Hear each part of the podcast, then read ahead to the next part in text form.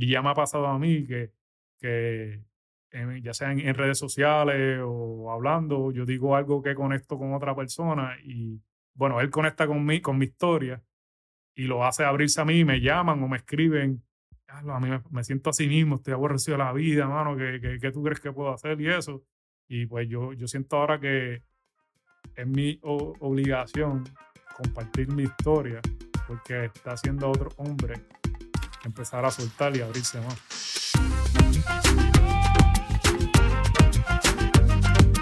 ¿Qué es la que hay familia? Mi nombre es Jason Ramos y bienvenidos a Mentores en línea, el podcast donde me siento con personas que han hecho las cosas de manera diferente para obtener resultados diferentes y que así tú puedas conocer quiénes son tus mentores en línea.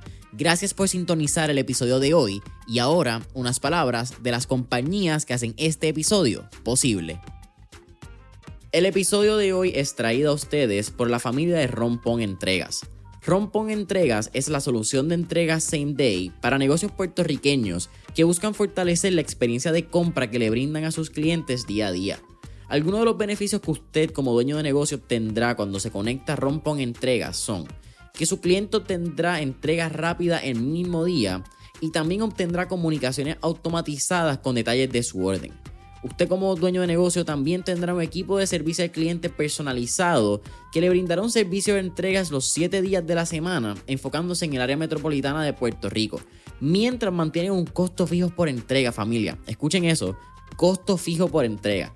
Así que si esto es algo que te interesa para ti, para tu negocio o para el negocio de un conocido, puedes solicitar el servicio de Rompon Entregas entrando hoy a la página web www.romponentregaspr.com Nuevamente, www.ronponentregaspr.com. Airam Texidor. ¿Qué está pasando, hermano? Saludos, Jason. Gracias, gracias por tenerme. Súper emocionado de estar aquí. Brother, eh, el placer es todo mío. Estuvimos teniendo aquí un, un super pre-podcast session, como yo le llamo. Casi teníamos dos episodios. Esta es la, la tercera. Eh, pero aquí te repito en cámara y repito públicamente mucho de lo que te he dicho en, el privado, el behind the scenes. Eh, gracias, uno, por estar aquí. Y dos, mano, agradecido también por tu historia, porque cuando te escribí, yo pensé que íbamos a tener una conversación de Wim Hof Method. Y creo que la conversación ha tomado, en mi mente, lo que será la conversación, ha tomado un giro completamente diferente, porque eres mucho más que Wim Hof. Wim Hof termina siendo algo que quizás añadiste en todos estos puntos que en algún momento conectan. Pero creo que tu historia en general es súper interesante y también agradecido por la dinámica que tuvimos recientemente. Estuvimos aquí en San Juan, Puerto Rico, casi haciendo este preámbulo a lo que va a ser el evento el 23 y 24 de septiembre, que va a estar haciendo el taller introductorio de Wim Hof Method en Puerto Rico. Eh, así que, estás escuchándolo, Wim Hof Method, puedes conseguir a Irán Texidor el 23 y 24 de septiembre. Allí nos vemos. Pero, brother, de verdad, eh, súper agradecido por el tema, súper agradecido por la conversación que hemos tenido y por la que vamos a tener, así que vamos a darle. Sí, vamos ya. Mira, eh, para empezar, ¿qué tenemos que saber de quién era Airam en esa crianza de joven para entender quién eres hoy en día? Bueno, eh, primero que nada, eh, gracias otra vez por tenerme este, y, abrirle este, traerme a tu espacio para contar mi historia, ya que creo que todos tenemos una historia que contar y pues esto me da la oportunidad de, pues, de compartir un poquito mi parte para muchas personas que quizás estén pasando lo mismo y creen que no hay esperanza o, solución, eh, pues sientan que, que sí, que, que, hay otras personas que están pasando que han pasado por lo mismo y han visto la luz al final del túnel. Eh, pues yo soy de San Juan, de, de aquí de San Juan, eh, me crié en, en Las Lomas. Ahora mismo vivo en Orlando, Llevo tres años viviendo en Florida, dos años viviendo en Orlando. Eh, y nada, estoy en un momento, yo creo que de los mejores momentos en mi vida, eh, pero no, no, no, ha sido así por muchos años. Este, pues yo vengo de una, una familia que, que Dios ha ayudado mucho y ha sido bien bendecida, pero hubo unos momentos bien oscuros. Eh, ha, habido mucho trauma generacional de, de ambas partes de, de los, mis abuelos, eh, de madre y padre, eh, causaron mucho trauma en mi familia. A lo mejor ellos también le causaron traumas o ha sido algo que ha seguido como un, como un ciclo, ¿sabes? Un ciclo que se sigue y hasta que uno, alguien de la familia decide romperlo, pues no, no, no, se rompe.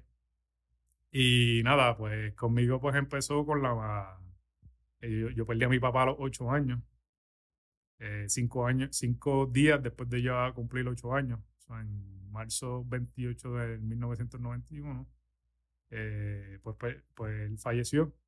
Y eso fue un evento traumático eh, para mí y a través de pues, mi desarrollo como hombre, pues fue un vacío que, no tener a mi papá, que, un vacío que tuve y eso se reflejó en muchas áreas de mi vida. Eh, me crié pues con mi mamá y con mis dos herma- hermanas. Mi mamá también estaba en un proceso pues de sanación eh, de, muchos eh, traumas que también causó el papá de ella a la familia. Y pues ella estaba en ese proceso de sanación, pero en ese proceso pues también ella, como todos somos imperfectos, pues hu- hubiera un, uno, quizás unos fallos y una desconexión conmigo a nivel emocional y afectiva, eh, que a lo largo pues me hizo tener resentimiento y como un coraje que yo no podía, no sabía, era como algo a nivel como inconsciente ah, con, con ella. Eh, y no fue hasta, pues hasta los 31, 32 años que yo me di cuenta que había algo raro conmigo. Y decidí, como que hice, tuve la awareness de que hay algo que no está normal conmigo y, y- y fui proactivo y lo reconocí y empecé a buscar ayuda. Eh, pero creciendo como joven, pues mi papá era pelotero profesional, so, esa era mi línea también. Eh, eh, jugué la pelota, que era mi deporte favorito, jugué voleibol, jugué baloncesto en la escuela, era bastante atlético. Eh, en el 2000 en- como en el 2001 o 2000 decidí parar de jugar pelota y como que tuve una nueva pasión y era el fitness. So, me leía cuántos libros había de Arnold o Ronnie Coleman y como que la pasión me tenía una pasión ahora por entrenar eh, y el fisiculturismo. En la vieja escuela, Frank Colombo. Sí, exacto. Y tuve una, tuve competí una competencia nada más de novato. Eh, ¿Hay fotos? Llegué, sí, eh, hay una, una fotito por ahí. Después te la enseño. Sí, eso no aparece en Google. Pero este, hay una foto eh, que, que todo el mundo no, no, cuando me ve no cree que soy yo. Pero sí, eh, llegué segundo lugar. Y nada, como que esa, esa me, me- fue otra cosa que, me interesó en mi búsqueda de cómo ser hombre. O sea, en el gimnasio usualmente hay muchos hombres, pues, tú sabes, buscando grupos de, de, de dónde está, a hablar temas de hombres o lo que sea, pues nada, esa fue como una vía. Este, en otras ocasiones pues buscaba quizás amistades eh, que quizás no, no me nunca no estuve en, en- en grupos peligrosos como de droga, ni el bajo mundo, ni nada de eso, pero tampoco eran como que muy, cuando uno piensa, piensa ahora, ellas tampoco eran como que muy productivos o saludables. Eso quizás tenía una visión de lo que es el hombre, una manera de lo que es el hombre torcida Mm. sabes, porque no eran roles tampoco súper saludables.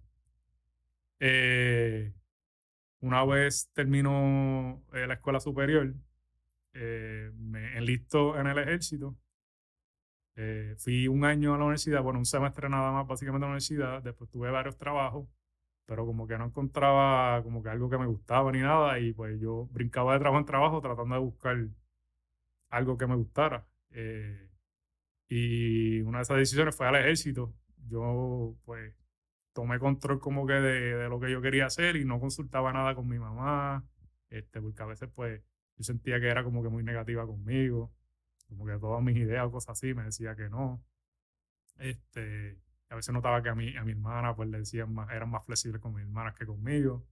Y pues yo como que, pues, no, no consultaba nada con ella. Entonces, de- Son dos. ¿Tú y tu hermano? una, no, una, dos hermanas y yo. Ok, tú eres el mayor. Sí.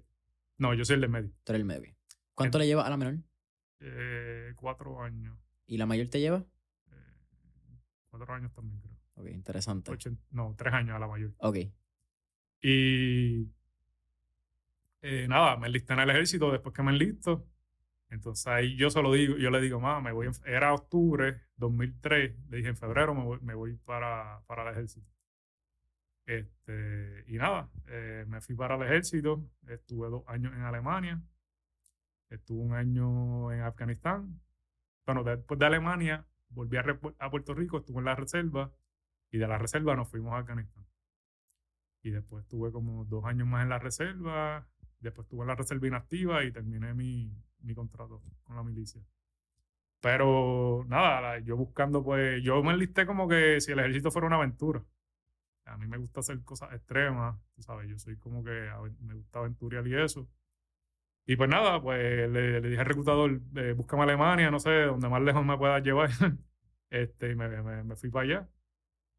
Eh, y nada, el ejército pues fue una experiencia, fue bien fuerte porque eh, yo no tenía como que mucho respeto a la autoridad.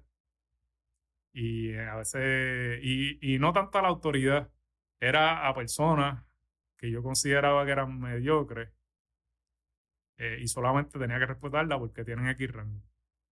Y eso era algo que conmigo nunca, o sea, yo soy bien, como por decirlo así, un alma libre y, y que me, encierren en un cajón. Y básicamente eso es lo que hacen en el ejército, tú sabes, como que a nadie le importa este, tu creatividad o lo que sea, como que tú vas allá a hacer lo que te digan. Y ok, eso yo lo entiendo. Pero yo, yo no, tú sabes, no me esperaba eso y pues yo tengo un carácter bastante fuerte y como que si había una persona que yo, que yo pensaba que se merecía mi respeto, aunque dicen que el respeto es para ese rango, no hacia la persona. Mm. Pero conmigo, pues, eso no encajaba. Y, pero nada, eh, no todo fue malo, tú sabes, aprendí muchas cosas que, que pues, no tuve una figura masculina de donde aprender. Eh, pude aprender muchas cosas eh, buenas, este, ir, estar en otras culturas, en otros países, eso me dio mucha perspectiva en la vida, eh, que no es como lo pintan en muchas cosas en Estados Unidos. Yo, yo, yo conocí, eh, por ejemplo, en Afganistán, mucha gente local, que son gente bien humilde y son bien buenas y, y, están, eh, básicamente, tienen las mismas necesidades con nosotros, que nosotros. ¿sabes? Tienen su familia, tienen que trabajar para mantener a su familia, o sea, no están buscando hacerle daño a nadie.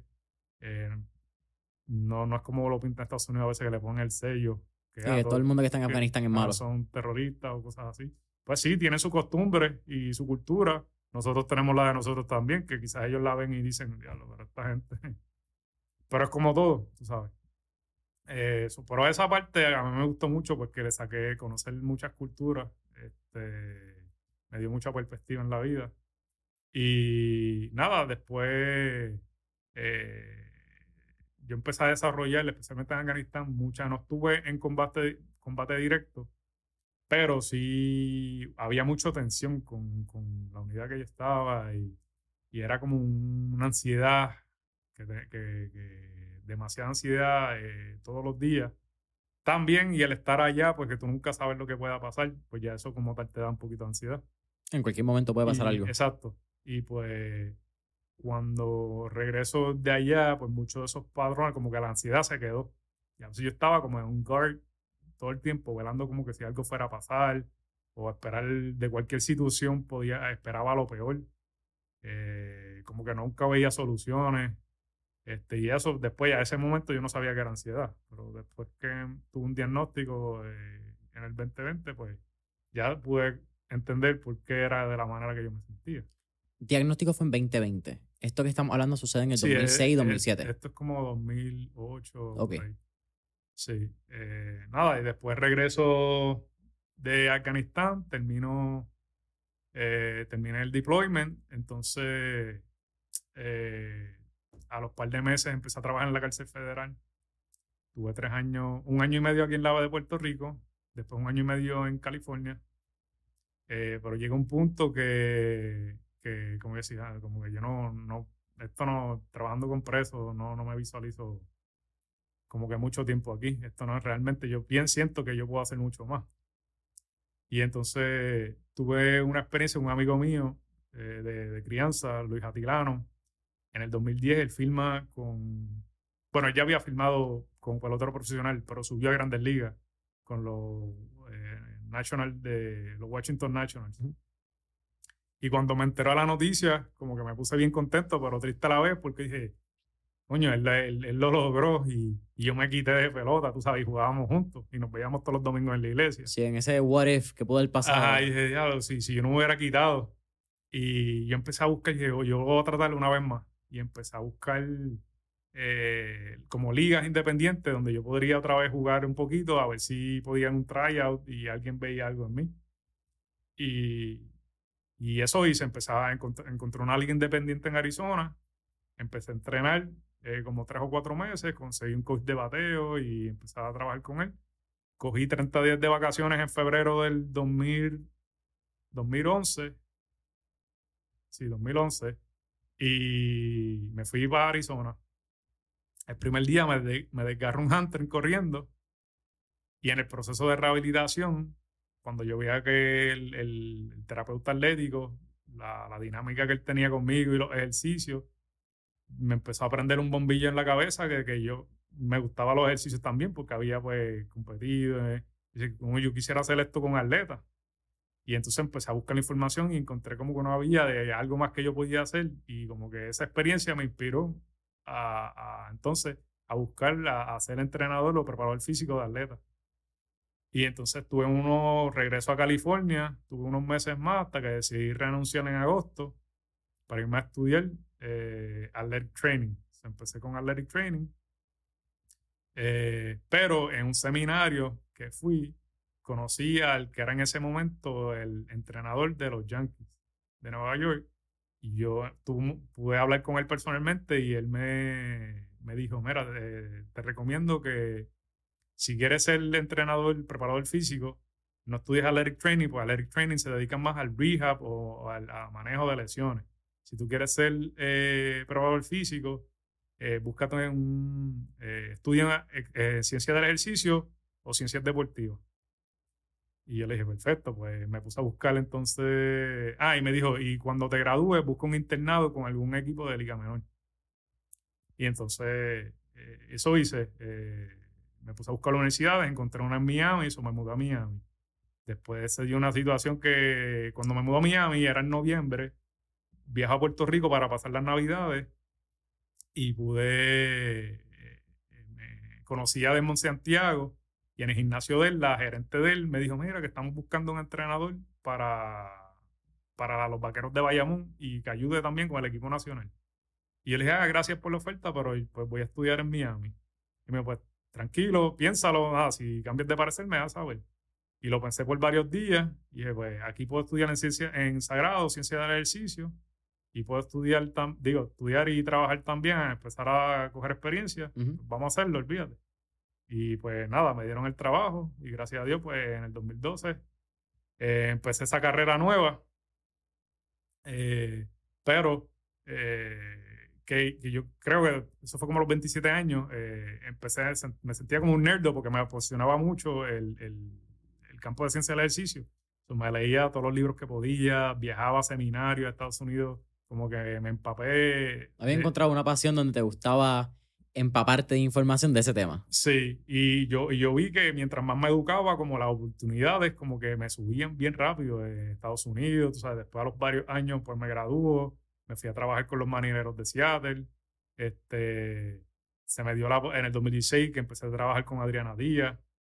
Eh, tu primer post en Instagram es con Adriana. Sí, este, y bueno, en, Adriana, y Adriana Díaz se dio porque yo venía de, un internado de San Diego trabajando con futbolistas americanos.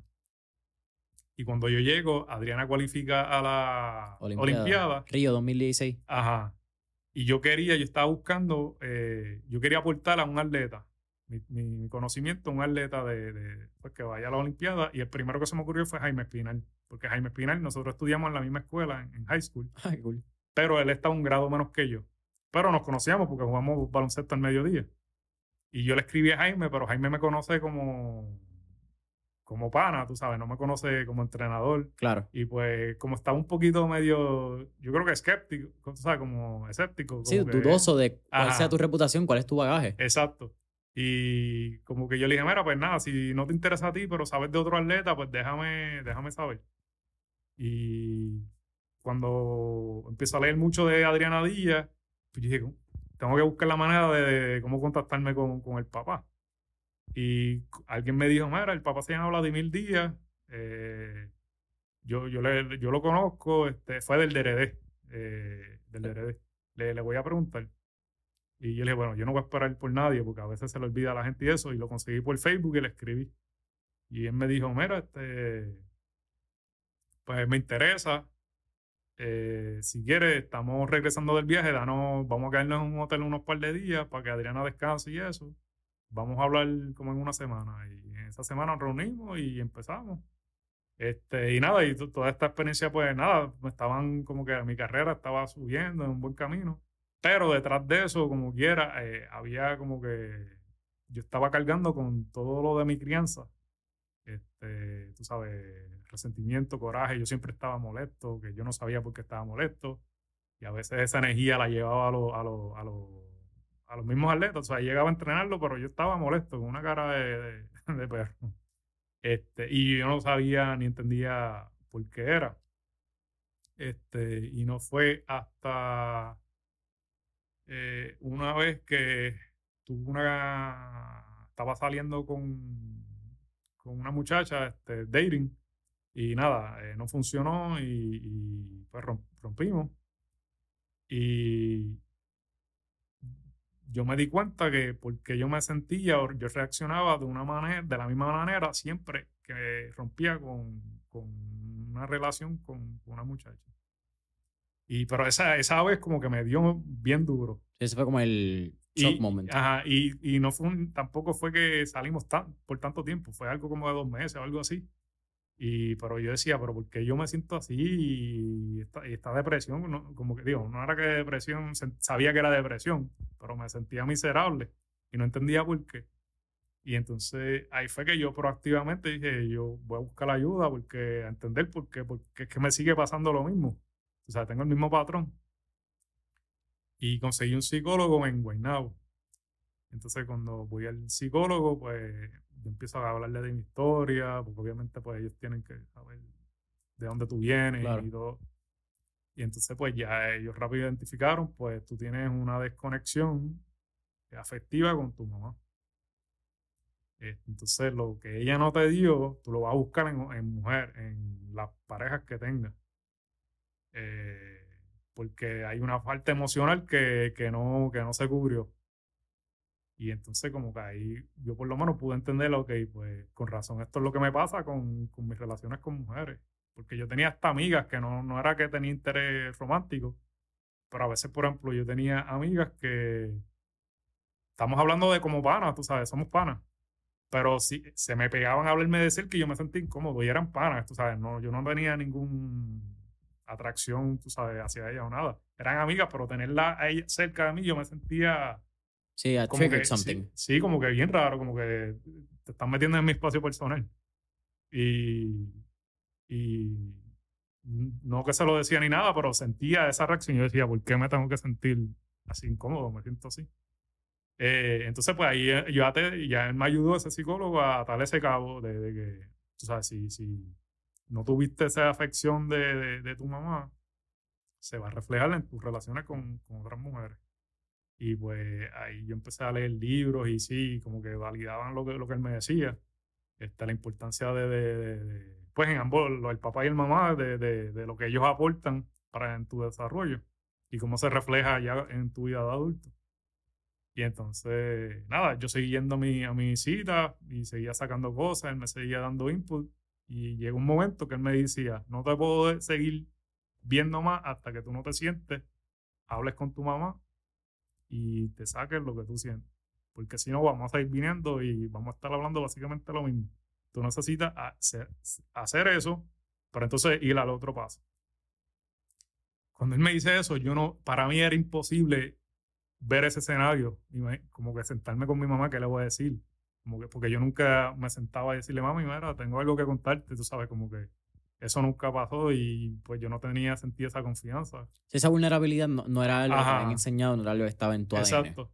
Este, y por mi mente no, no pasaba como yo, y yo le pregunto, ¿pero qué le voy a decir? ¿Cómo yo empiezo a hablarle? Y él me dijo más o menos, mira, ¿cómo te sientes? Le vas a, pues dile esto, tan, tan, y por ahí empieza a tratar de, de hablarle cómo tú te sientes. Pues yo le dije, está bien. Me tomó un par de días y yo decía, y a veces sentía como que, lo voy a hacer hoy. Y me entraba un miedo, pero un terror, y decía, porque no, no, no puedo hacerlo, como no puedo. Hasta que un día, como que lo hice, le dije, yo estaba yo, como que me puse, le dije, mami, tengo que, quiero hablar contigo en la sala. Y ella me dice, pues, está bien, pues vamos a hablar. Y yo empiezo a llorar, ¿sabes? Como, pero era más, yo creo que era más a llorar del miedo de... De, confrontar. ¿Qué le voy a decir? Exacto. Y ella me dice, vamos a hacer una oración primero. Este, y nada. Entonces, pues ella hizo una oración. Eh, después yo me tranquilicé un poquito y empecé a hablar. Lo primero, lo primero que le pregunté fue, ¿por qué tú no ibas a mis juegos de pelota? Esa fue la primera pregunta. Que yo creo que eso era como que lo más que me... El resentimiento más grande que tenía. Este, ¿Por qué tú no me apoyabas en mis, en mis cosas? ¿Por qué me decías que, que no para casi todo? Este, y ella me dice que en ese momento yo no acepté como que esa respuesta de ella. Como que yo estaba buscando quizás una respuesta particular eh, y no acepté la que ella me dijo, pero después aprendí que esa es su verdad y pues yo tengo que, no lo puedo cambiar. Esa es su verdad, pues esa es su verdad. Y ella lo que me dijo fue, pues nada, cuando mi, mi papá murió, el que se encargó de mí en el lado paternal fue como mi abuelo, el papá de mi papá, que era el que me llevaba a los, a los juegos de pelota y tú sabes. Entonces, pero mi abuelo era una persona como bien difícil de lidiar, porque él era como que es lo que él diga, ¿sabes? Y, mi abuelo también fue una persona que, que, a lo mejor eso generacional, pues a lo mejor él no lo criaron así, y pues él lo que sabía era, tú sabes, porque él mostraba, el amor de él era proveer. Si necesitas un carro, toma, pues se te compra el carro. Sí, ese era su lenguaje de amor. Ajá, exacto, pero de, un abrazo, un beso, te quiero, él, no... Si no era de tacto, no era de palabras afirmativas. Pero que yo ahora no lo puedo culpar tampoco, porque si él no le enseñaron, pues también tiene un trauma y pues quizás no lo sabía o, antes esto de salud mental no se hablaba acá, sí. esto es nuevo. En, en, el caso de los hombres, yo creo que esto es un tema que quizás hace 10 años empezó a romper barreras y todavía vemos un tabú. Creo que eso es parte de la conversación y por eso me agradezco este openness que estás teniendo con, esta, con tu historia. Entonces, pues nada, pues, pues mi abuelo era como que bien, siempre tenía algo que decir, tú sabes, yo lo podía, por ejemplo, yo pues era chiquito y yo era medio cabiciduro y rebelde, pues yo lo escuchaba, pero a mí no me afectaba, tú sabes, como que ya otra vez la cantaleta, tú sabes, de lo que sea, siempre tenía algo que corregir o, o algo, pero mi mamá también tiene un carácter fuerte y a mi mamá pues no le gustaba de cada vez que tenía que verlo, mi papá tenía que decir, no, que esto está mal. Y después lo veía otra vez en dos semanas. Otra cosa, siempre estaba buscando algo como que... Entonces pues mi mamá lo que me dice era que ella no iba a mis juegos porque no quería tener que confrontar a mi abuelo para escucharlo otra vez, a tener que decirle una cantaleta como si fuera el papá de ella. Tú sabes. Y pues como que yo le dije, pero es que tú me ibas a ver a mí, tú no ibas a verlo a él. Tú sabes, eso como que por eso yo como no acepté esa excusa, porque es como que pues no era él, era mí que... Este, pero con después con el tiempo, pues yo tuve que aceptar eso, tú sabes, es su verdad, yo no lo puedo, si eso era la razón de ella, pues está bien, pues esa fue, no, no puedo hacer más nada. Eh, pero ese fue la, el primer paso que yo pude soltar cosas y decirle como realmente, porque casi siempre yo absorbía todo, tú sabes, me quedaba callado y y pues nada, no, me quedaba callado, yo no decía nada, me tragaba todo. ¿Esto fue qué año? Eh, ¿Esta conversación? Sí. Yo diría que maybe 2015, como 2015, 2016. Este, y nada, después de eso, pues nada, seguí cogiendo terapia. Pero llega un punto que a veces los terapistas pues te llevan hasta un punto, hay progreso, pero como después se estanca y quizás tienes que buscar a otra persona que te dé un buen empujón un poquito más. Sí, el plató, que, tú sabes de eso en ejercicio. Ajá. Entonces, pues nada, paré de, de, de, de seguir las terapias con él, seguí trabajando, abrí mi gimnasio, eh, pero todavía como que habían corajes, este, todavía yo sentía resentimiento Este, y se me reflejaba también en el, en el a veces yo cogía eh, el negocio bien personal, eh, porque también era, yo, yo tenía problemas de controlar mis emociones. Un coraje a mí me podía durar semanas y semanas y semanas por algo mínimo. Entonces en el, en el, en el negocio a mí se me reflejaba de que eh, si no hice una venta o tenía un cliente que se apuntó un mes y después no volvía al otro mes, yo cogía eso bien personal. Y yo empezaba a pensar, ya no le caigo bien, no le gustó mi entrenamiento, como el problema, como que si hubiera algo conmigo. Ya, lo hice algo mal, hermano, no soy profesional, exacto. seré bueno suficiente. Exacto, entonces yo empezaba a bombardearme con, con todos esos pensamientos y bueno, yo pasaba toda la noche overthinking, buscando razón por qué no me quiso pagar, no, porque no me quiso comprar mi servicio. Este, y pues eso como que esa energía, pues se la pegaba, venía otro cliente y como que pues mi servicio iba con esa energía y eso tú sabes que, que esa energía se, se siente como que pues el otro, si me ven la cara aborrecido, pues decir, porque voy a entrenarle una hora con este, con la cara montada, tú sabes. Y, pero yo no sabía todavía que por qué yo me siento así, tú sabes, como que. Y yo tenía un amigo que me decía, me decía como que, mano, este, como que tú eres bien inteligente, tú, tú sabes, toda esta experiencia que tú tienes, tus estudios, pero como que tú como que te cortas las patas tú mismo, como que tú, tú nunca ves soluciones, tú, tú siempre buscas que lo peor va a pasar, que si, como que eso no es normal, él me decía. Y, yo no sabía que todo esto eran síntomas de ansiedad generalizada. Eso yo, pues, lo aprendí después del diagnóstico. Pero yo, para mí, pues, no sé, ese era mi modo de operar, no sé, como que, pues, no sé. Pero yo sentía, como yo, sabía eh, eh, los, días de sin dormir y eso, que eso me pasaba, pero yo no, no me imaginaba que yo tenía ansiedad. Claro, si no, podías sentir los síntomas, pero no le dabas el casco ni le dabas como que diablo, yo tendré ansiedad, como que. Exacto, sí, yo no me imaginaba pasaba la emoción, pasaba el coraje para de semanas y dale para adelante. Y yo tenía como que unos loops durante el año de que eran como que unas olas de, por ejemplo, yo podía estar un par de semanas bien y después me escocotaba.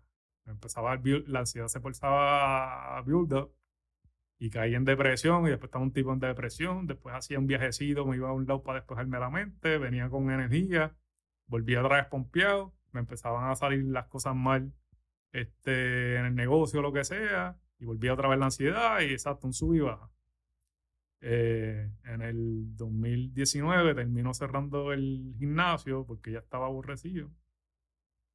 Eh, me, me mudó, bueno, antes de eso fui a otra psicóloga y e, esa psicóloga me dijo como que no, que yo fui como a cuatro citas, pero ella me dijo que como que no me encontraba nada. Como que, como que, como que, era normal, pues situaciones que uno le pasa normal. Y yo decía, pero es que no puede ser si yo pierdo sueño con esto, como que el diagnóstico o la evaluación de ella no, no, me... No te tenía sentido. Ajá, yo decía como que si, si yo paso días a veces sin dormir pensando en, en eso y yo no sé por qué. Pero pues nada, no, no, no, no, seguí yendo y, pues, yo me seguía tratando de leer cosas, a ver qué yo podía hacer para ayudarme, pero era algo que... no encontraba la forma. Ah, no, no encontraba la forma. Y nada, termino en, el 2019, cierro el gimnasio, eh, me contratan de los Mets de Nueva York, me voy a trabajar para los Mets de Nueva York. Eh, me pasa el COVID, o me voy para Sprint Training, pasa el COVID, se cancela la temporada, yo me quedo en Miami con un amigo, eh, pero seguía trabajando porque eh, a cada entrenador de la organización nos dieron eh, un grupo de atletas para seguir entrenando online por si la temporada se abre otra vez. Sí, pues, seguimiento. Pues, ellos estén ready para jugar. Eso, seguí trabajando durante la temporada normal. Pero como tenía más espacio de, libertad de cosas que hacer, yo dije, pues yo le voy a dar prioridad a esto de la salud mental a ver qué, exactamente yo tengo. ¿Ya en ese momento tú estabas consciente de que había un problema de salud mental no identificado? Eh, sí. Déjame hacerte unas preguntas antes, porque ahí, estamos como que haciendo el skin, ¿verdad? De tu vida, pero hay unos puntos bien interesantes en esta época. Tuve la oportunidad de ver una entrevista que, y un reporte que te hacen en el 2012, cuando tú estabas entrenando a los vaqueros. Estabas empezando junto a Desmond, como estabas contando, cuando llegas de... Estabas en San Francisco, después te mudaste a Florida y ahí llegas que estabas estudiando. Y en esta entrevista, tú pones que tu meta, desde 2012, que tu meta era ser el preparador físico de un equipo de grandes ligas. Y eso lo plasmaste en esta entrevista. Ocho años más tarde, siete años y medio, ocho años más tarde, eso había, se había convertido en realidad. ¿Hay algún hábito, hay algo dentro de esa estructura de lo que sucedió en esos siete años que tú puedas decir, por esto fue que yo pude lograr mi meta? Sí, eh, buena pregunta. Eh, en, el, en el 2011, como un, mes o dos meses después que yo me renuncio a la cárcel federal, que empecé a, tomar una certificación de, de personal trainer, la primera que cogí, yo empecé a escribir las metas a corto plazo, a seis meses, a 18 meses y creo que de dos años para arriba. Algo así fue, fue que yo hice. Yo todavía tengo ese documento.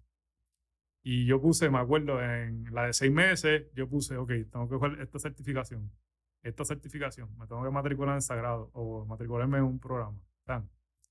Eh, en 18 meses tengo que haber terminado estos programas, esto, esto, ta, ta, ta, ta, eh, a la de largo plazo, terminar el bachillerato, internado en equipo de grandes ligas, eh, un seminario de X cosas, no sé, no me acuerdo, pero estaba todo eso, yo escribí todo. So, mi idea la puse física, al escribirlo ya se hicieron física. Solamente, ya es momento, ya, hacerlo física solamente es el tiempo. ¿Sabes? Eh, eso, fue una. Eh, poner las cosas en papel. Otra fue, yo oí un, no me acuerdo si fue que le leí o lo, o lo escuché, pero había un quote de Brian Tracy, un artículo que todavía está, que dice, eh, it only takes one hour a day, algo así eh, dice el book.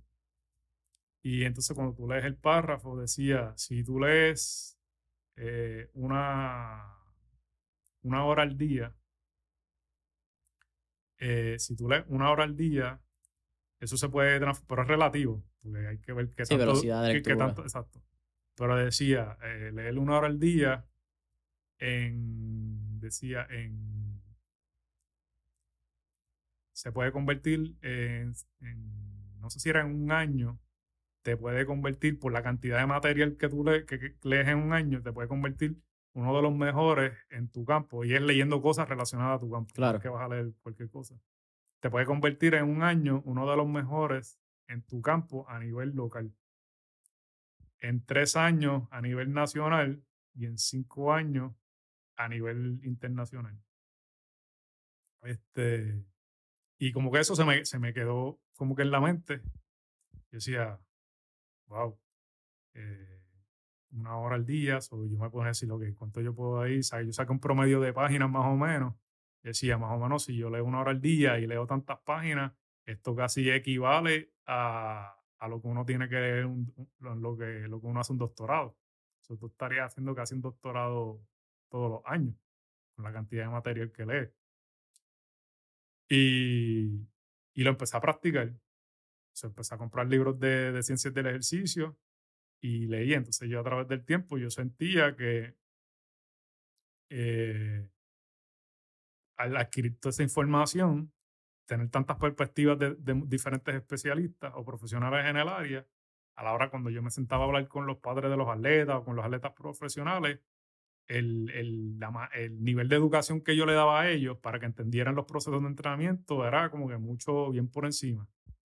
Y, a cambio de eso, como yo sentía, pues se me abrían más puertas, porque era como que me empezaba a dominar más el tema.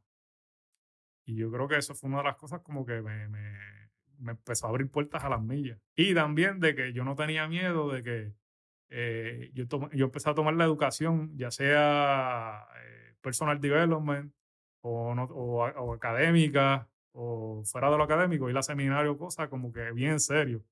Y si yo veía un seminario que iba acorde con lo que yo quiero, lo que estoy haciendo, yo pasaba la tarjeta y, me iba a los seminarios.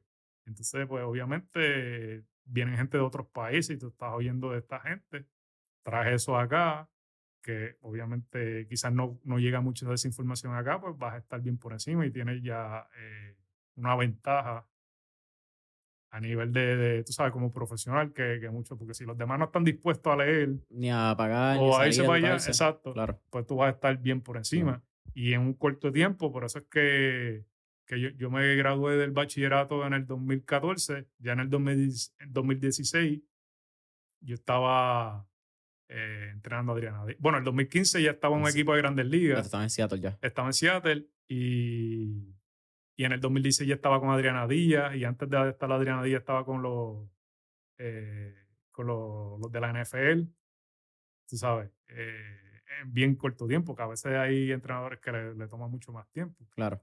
Eh, so yo creo que, que, que eso. Y también de no tener miedo a, to- a tocar puertas y hacer llamadas y eso, porque yo era, eso era una. Cuando, por ejemplo, cuando yo trabajé con los cangrejeros de Santurce de béisbol invernal, Mm. en el 2013, eh, yo llamaba al apoderado todos los días hasta que, tú sabes, para que a ver si me daban la oportunidad. Yo todos los días lo llamaba, a veces pues, no contestaba, dejaba mensaje de texto, volvía al otro día, llamaba, mensaje de texto. Un día me contestó, me dijo, sí, la posición es tuya, pero yo no, hasta que no yo firmara algo, algo así, yo no lo creía. Sí, por poco es fácil. Ajá, un día me aparecí en persona y lo pillé, me lo encontré de suerte y me senté a hablar con, con, con él y eso y hasta que fue seguro. Pero tú sabes, y así, este, en muchas oportunidades yo he ido a hablar, sigo llamando, molestando, porque yo digo, "Es- así es la única forma que la gente se va a acordar de ti.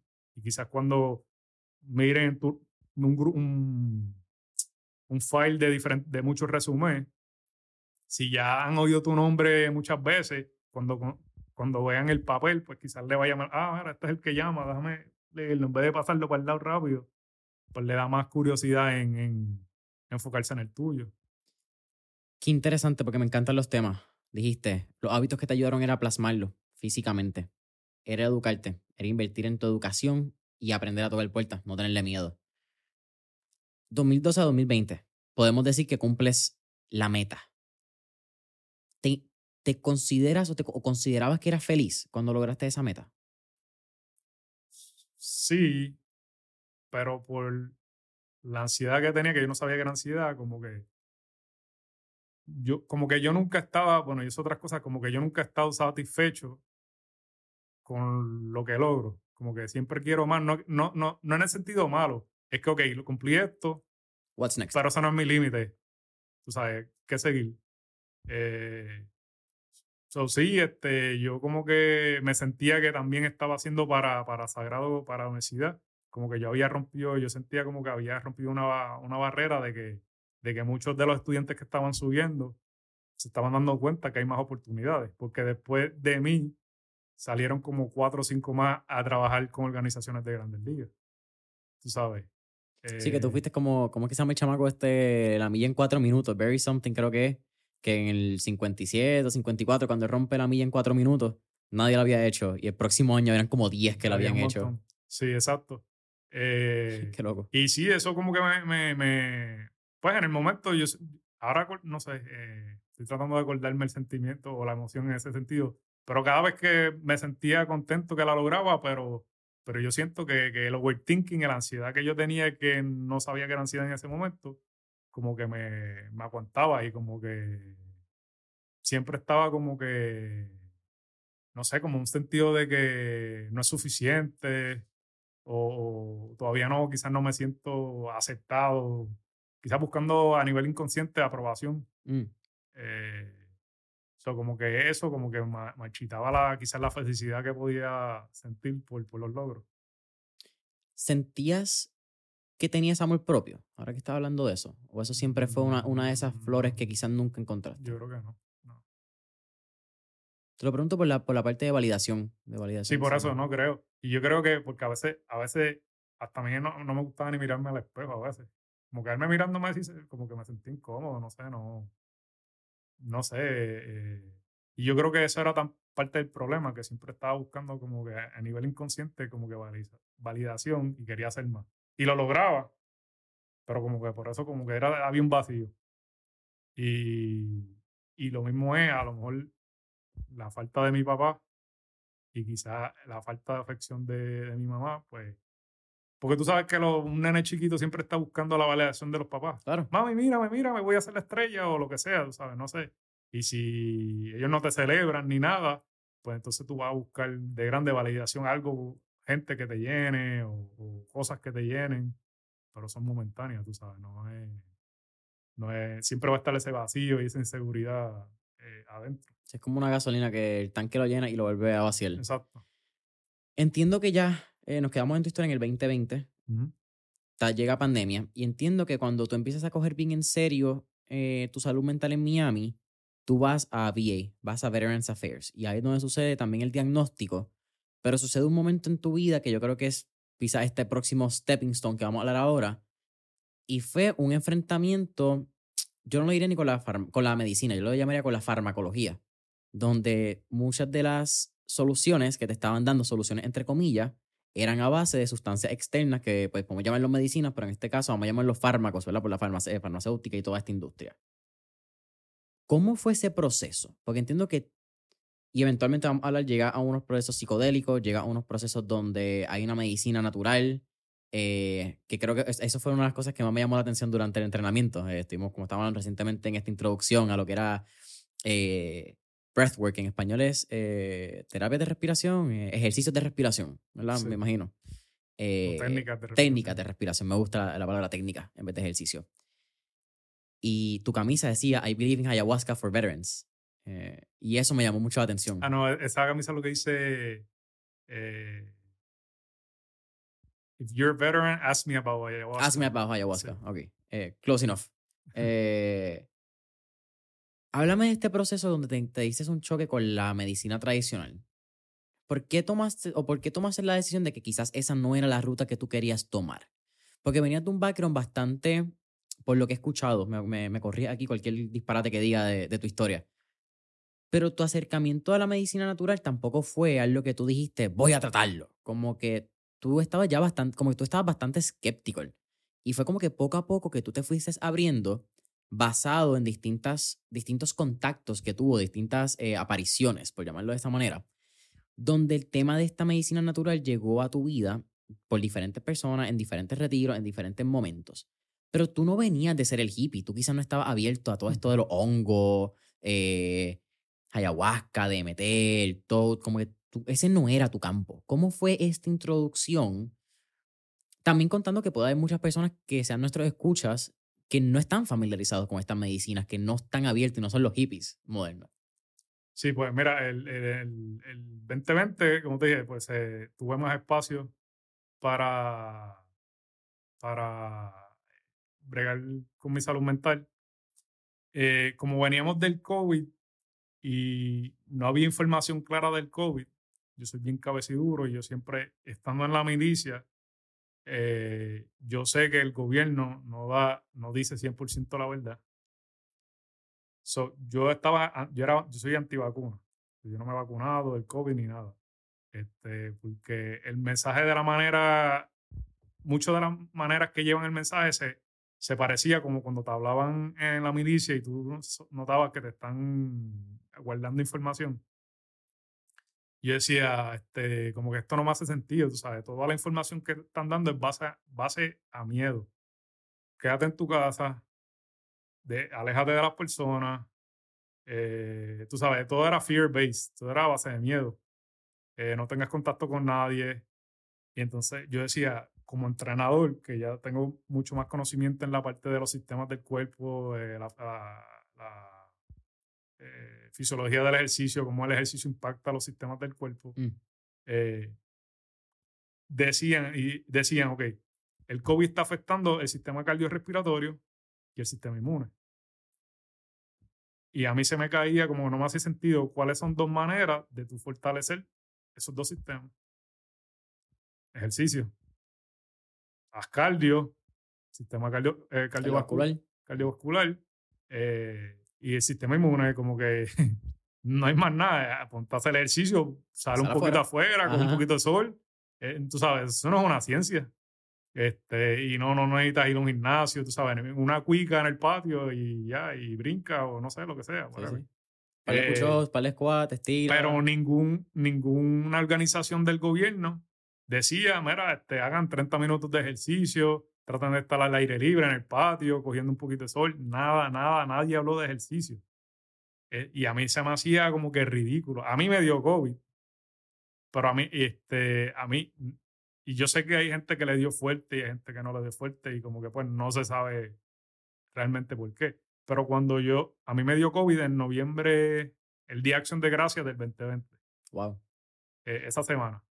Y yo me estaba preparando para correr un maratón. Yo, a fin de año yo quería correr un maratón yo solo en Miami. Y yo iba en esa semana, yo hice la, yo hice, mi entrenamiento fue de 18 millas. Bueno, el día más largo. Ajá. El día largo. Ajá, fue 18 millas. Yo pienso, no sé, como yo estaba corriendo tanto y haciendo tanto ejercicio, que a lo mejor mi sistema estaba a un nivel bien óptimo que, pues, que quizás no me afectó mucho. Por eso yo estoy asumiendo, no sé. Sí, no hay una ciencia. Si fue eso, pero, pero no sé, a lo mejor pues, puede haber sido eso, a lo mejor si no, a lo mejor aunque no hubiera estado corriendo, a lo mejor me, me pasaba lo mismo, no sé. Eh, pero la cosa es que el ejercicio impacta estos dos sistemas. Claro. Y nadie estaba diciendo. ya, ya, yo tenía la mente de que, de que yo no me voy a estar metiendo medicina, ni farmacéutico, ni nada. Eh, cuando en, en junio, pues no, en mayo, yo como que tuve un bajón de depresión. Que no, mayo 2021. 2020. 2020, ok. Yo no sabía todavía, yo no sabía que era depresión, solamente que me estaba, tenía síntomas así de que como que no encuentro propósito, estoy triste, nada me, me no veo como que la luz al final del túnel, este, como que así miserable, tú sabes. Y llamé a, a, veteranos y pues estaban haciendo mucha, pues que todo cambió a virtual. Claro. Y me dicen, pues como que te vamos a mandar unas pastillas y si quieres terapia, pues este, te podemos asignar un terapista. Eh, y nada, para que empieces a bregar. Y me mandan las pastillas, pero yo estaba como que en verdad yo no, no sé, yo no me quiero estar metiendo nada de esto. Este, porque pues yo sé que hay gente que me han dicho que están todos embobados todo el día y como que. Y nada, y entonces empecé a trabajar con un terapista que no era, no era un psicólogo, era un, un consejero de salud mental. Ok. Y, y, pues nada, empecé como que una vez a la semana con él, así, eh, virtual. Eh, y me ayudaba en un par de cositas, pero tú sabes, como que tampoco era como que era tanto, tú sabes, era como que, eh, algo, como que, como que cosas de, del día a día, como que, pero en general, como que tampoco era como que yo sí, ni iba a la raíz, ni iba a los problemas.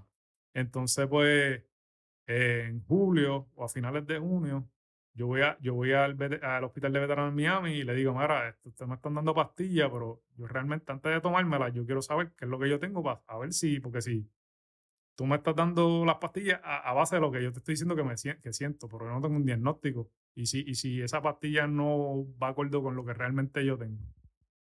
Este, porque la depresión puede ser causada por muchas cosas. Este, y quizás no, no, va a no va a funcionar, depende de lo que le está causando la, la, la pastilla, no puede, a lo mejor no es adecuada para eso. Claro. So, hagamos un diagnóstico primero para saber. So, nada, solicito una evaluación de salud mental, me hicieron la evaluación, me llegó el resultado como un mes después y me diagnosticaron con Major Depression Disorder, eh, Generalized Anxiety Disorder y Unspecified Trauma Disorder. Entonces ahí, pues por lo menos, ya yo sabía lo que tenía y podía buscar tratamiento específico para eso. Eh, después en septiembre de 2020 tuve como un bajo un poquito más duro y dije, pues vamos a tratar la pastilla. Entonces pues me empecé a meter la pastilla, pero me tenían como, sí, dormido, no, todo el día.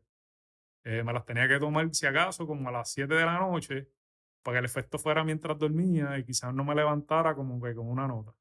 Pero porque si me las tomaba muy tarde, me levantaba a las 9 de la mañana, estaba todavía como que con, con Ajá. Y lo usé como cuatro o seis semanas, pero yo no sentía tampoco cambio. So, paré, tú sabes, como que lo, lo, dejé. Eh, porque no, no me dejaba funcionar, tú sabes, no, no, estaba funcional. Estaba siempre eh, embobado en la cama. Este, no, no, no me dan ganas de pararme, tú sabes y nada, parecía un zombie. Entonces, nada, eso fue el 2020, se acaba el año. Eh, empiezo eh, el año, el, 2021, empiezo otra vez, se, acaba, no renuevo el contrato con los Mets. decidí hacerlo otra vez y dije, pues voy a coger un break par de meses y voy a empezar mi negocio otra vez por acá en Miami, a ver si se da. Entonces empiezo el negocio en Miami, pero eh, como que estuve, empecé como en high, pero fui poco a poco otra vez bajando. Y lo mismo, la ansiedad, el mismo look de siempre.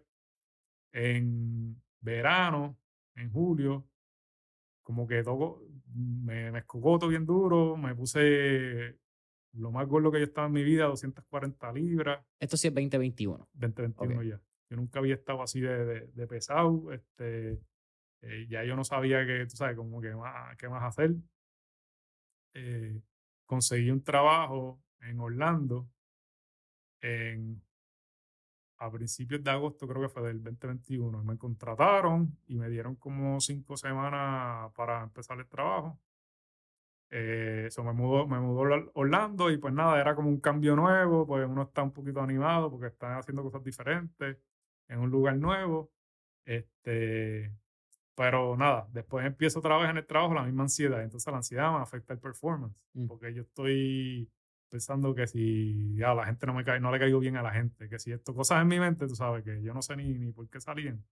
Eh, entonces, obviamente, eso te afecta tus relaciones, porque si tú estás persiguiendo la realidad de una manera, pues tu interacción va a ser basada en esa realidad falsa. Claro, la distorsión. Exacto.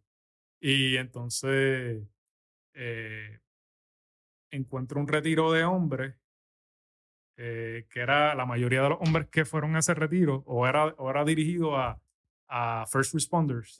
So, habían, habían bomberos, policía, eh, policía veteranos, exacto. Y me llamó la atención porque pues tiene mi background. Eh, de cuando estuve en la milicia y trabajé en la cárcel. Y pues me fui para allá. Eh, no, déjame ir atrás.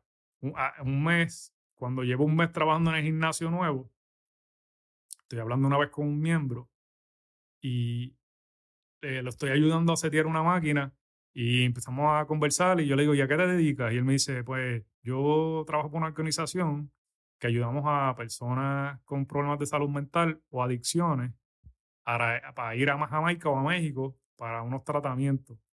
Y usualmente, después de tres o cuatro días de estos tratamientos, terminan por completo las adicciones. Eh, y nada, y vuelven y pueden tener una vida normal.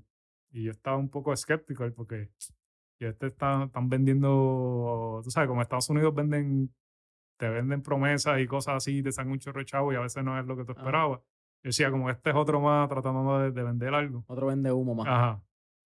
Y yo le dije, y, eso, eso, este, mandan veteranos para allá, eh, porque yo tengo un amigo que es veterano, para no decir que era yo. Este, y me dice, sí, este, hay, hay muchos veteranos que, que con PTSD y eso, que, que van a los tratamientos, pero él nunca me dijo que era de psicodélico. Después yo me di cuenta que era psicodélico. Este, yo le dije, ah, pues mándame la información y, y yo se la envío a él. Y, pero nunca, nunca me la envió, pero eso se quedó en, nada, tú sabes, después yo no le pregunté más nada. Pero ese fue el primer punto de contacto. Ese fue el primer exacto.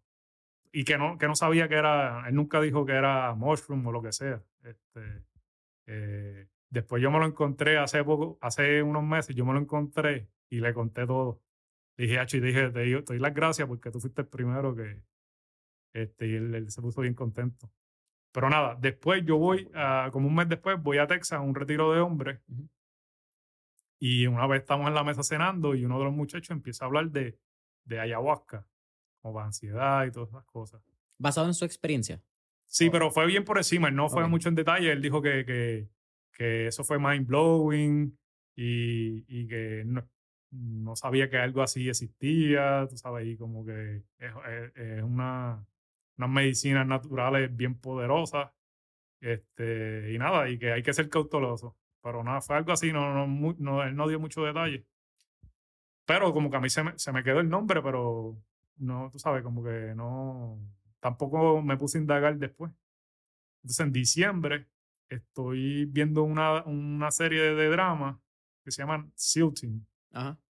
Y pues de los Navy SEALs y a mí me gusta esa serie porque es bastante realista en las críticas sociales que hay de las cosas que pasan en la, en la comunidad de veteranos o militares. Claro, y tú venías de ese background, así que podías identificar esas cosas.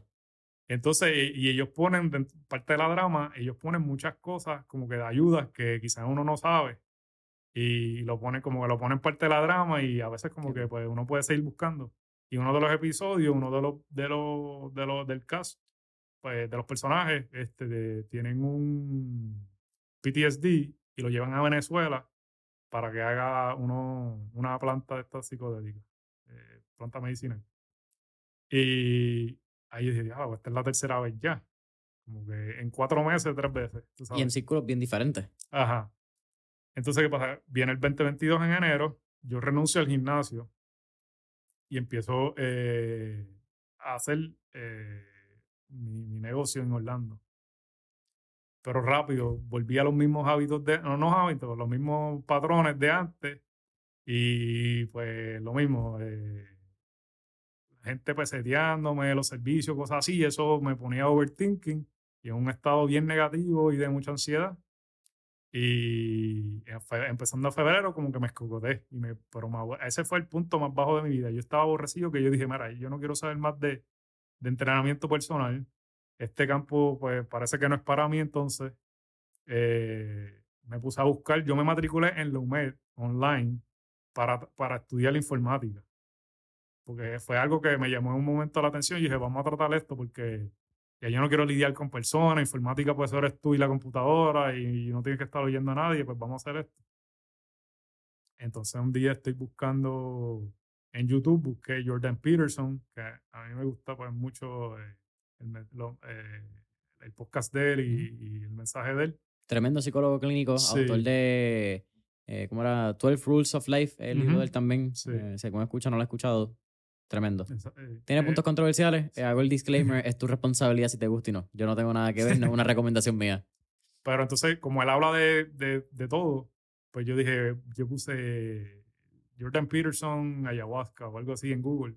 Y me, me salió este podcast eh, por YouTube de que él habla con Jordan, Dr. Griffith, que es el, creo que él es el científico con más estudios en psicodélicos, no sé si a nivel internacional o solamente Estados Unidos. En John Hopkins, es que está. En John, Hopkins, en Maryland.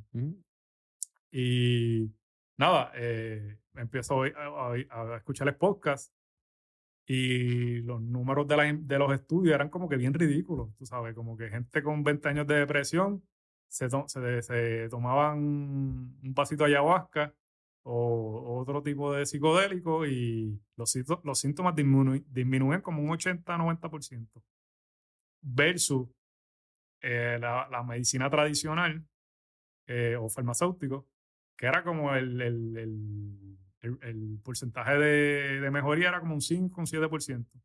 Y yo como que no puede ser, como que esto es Aquí hay algo que no me están diciendo. Ah, exacto, es como uno puede ser, pero después yo empecé a buscar muchos estudios, lo estaba leyendo yo y, si estaba la data ahí, como que decía, diablo, como que, ¿por qué están escondiendo esto? Si eso siempre estaba ahí. Pero nada, como en Estados Unidos, todo lo que es bueno lo ponen como ilegal, exacto. Y nada, pues entonces yo me puse a buscar dónde yo podía coger estas terapias y encontré, había un sitio que, que, yo había visto ya, pero no sabía que hacían eso en Costa Rica. Pero lo, lo, los retreats son bien de mucha gente, como 30 o 40 personas, como a 3 mil dólares, y pues ya están buscando sacarle chavo. Que está bien, es un, pues hay que cosas que pagar y eso. Es una experiencia. Pero, pero ya, ya como hay mucha, pues están, ya no están buscando quizás tanto ayudar más, lucrarse un poquito más. Eh, y yo, yo, como quiera quería algo más íntimo, tú sabes, no quería que, yo no voy por experimentar, yo estoy buscando arreglar un problema que... Sí, tú, no estás aquí para que la gente vea que tú hiciste el, el viaje o la ceremonia. Y pues seguí buscando y encontré una, una página que es de, yo creo que se llama ayahuascaretreats.com, creo, no me acuerdo si se llama así, pero creo. Y salen mm, cientos de centros que, que dan este tipo de, de tratamiento y la gente hace los reviews y pues tú escoges el que quieras. Entonces, hubo uno que yo conseguí que se llama Zapan Inca en Perú. Eh, no tenía muchos reviews, pero todos los que tenían eran buenos. Bueno, tenía como, como 90 y pico de reviews en aquel entonces, comparado con otros que tenían 3.000, 5.000 reviews, sabes. Pero lo que me llamó la atención de este fueron dos cosas. Uno, los retiros eran bien íntimos, eran hasta seis personas. Y el chamán es psicólogo clínico. Y dije, pues yo creo que este va a ser, le escribí, él me mandó un cuestionario, se lo envié para atrás. Él me mandó la tesis de él, la tesis doctoral, que, que fue hecha en, en psicodélico. Eh, el, el, tipo era legit. Eh, tuvo una conversación como una entrevista, no una entrevista, como un, sí, como un meeting con él a través de Zoom. Y me pareció bien y yo dije, pues, vamos para allá. Me apunté, fui, fui en abril, creo que fue abril 6 del 2022. Eh, y nada, eh, fui, fui para allá. Eh, la primera ceremonia. Este, llegamos, bueno, llegamos allá, éramos un grupo de siete. Eh, llegamos allá, la primera ceremonia, antes de la ceremonia nos reunimos, él nos explicó el formato, ¿sabes? la introducción, esto es lo que pueden sentir, esto es como la experiencia, esto es lo que vamos a hacer. Él, nos dijo todo el proceso, ahora así que vamos a empezar, este, eh, porque eso haya, eh, una, bueno, en el caso de él, no es para lucrarse, esa es su clínica, básicamente. Eso no está por el dinero, sí tiene que cobrar porque es su profesión pero, pero él, es en serio, tú sabes, no es para... Para lucrarse. exacto. Este, y nada, nos explicó todo el proceso, nos dijo si en algún momento sienten que es mucho lo que están sintiendo, no peleen la medicina. La medicina te va a dar lo que tú necesitas, no lo que tú quieres. O sea, a lo mejor tú estás esperando algo, pero no quiere decir, ella, la medicina va, va, va a saber y te va a dar lo que tú necesitas. Si tú sientes que alguna sensación o algo que no la puedes, que no puedes controlarlo, nos puedes dejar saber y vamos a estar ahí para ayudarte. Pero acuérdate, si peleas la medicina, estás tratando de controlarla y no vas a tener el efecto o no vas a poder hacer lo que, lo que, lo, que tú viniste, lo que tú quizás quieres que, ocurra de sanación o lo que sea. Eh, trata de, traten de tranquilizarse, eh, y nada, y dejen, como que dejen que fluyan. Este, pero estamos aquí para ayudarlos. Tratamos de manejarlo lo mejor posible. Como quiera van a tener la medicina adentro. van a tener que esperar un poquito, pero, pero lo, ayudamos si hay que ayudar. Y después nos dieron como dos horas. Eh, nos, nos, reunimos otra vez en un cuarto. Eh, en un, jardín, en un jardincito que había con, con el techo y las paredes de cristal. Y, y, nada, todo oscuro, nada más había la luz de, de la luna y, y, una, y una vela, una velita que ellos tenían. Y nada, ahí entonces se abrió la ceremonia. Este. Te sirven un poquito de, la ayahuasca en, en, un vaso. Para los que no saben lo que es la ayahuasca, eh, básicamente son dos plantas. Es un tallo y una, y una hoja y la hierven las dos como por 20 horas y eso pues hace, se hace como un, como un té, no es un té, pero es lo más parecido para describirlo, porque es más un poquito más espeso. Ok. ¿Qué pasa? Que, ¿Caliente o frío? No, no, temperatura. Templado, ok. Sí.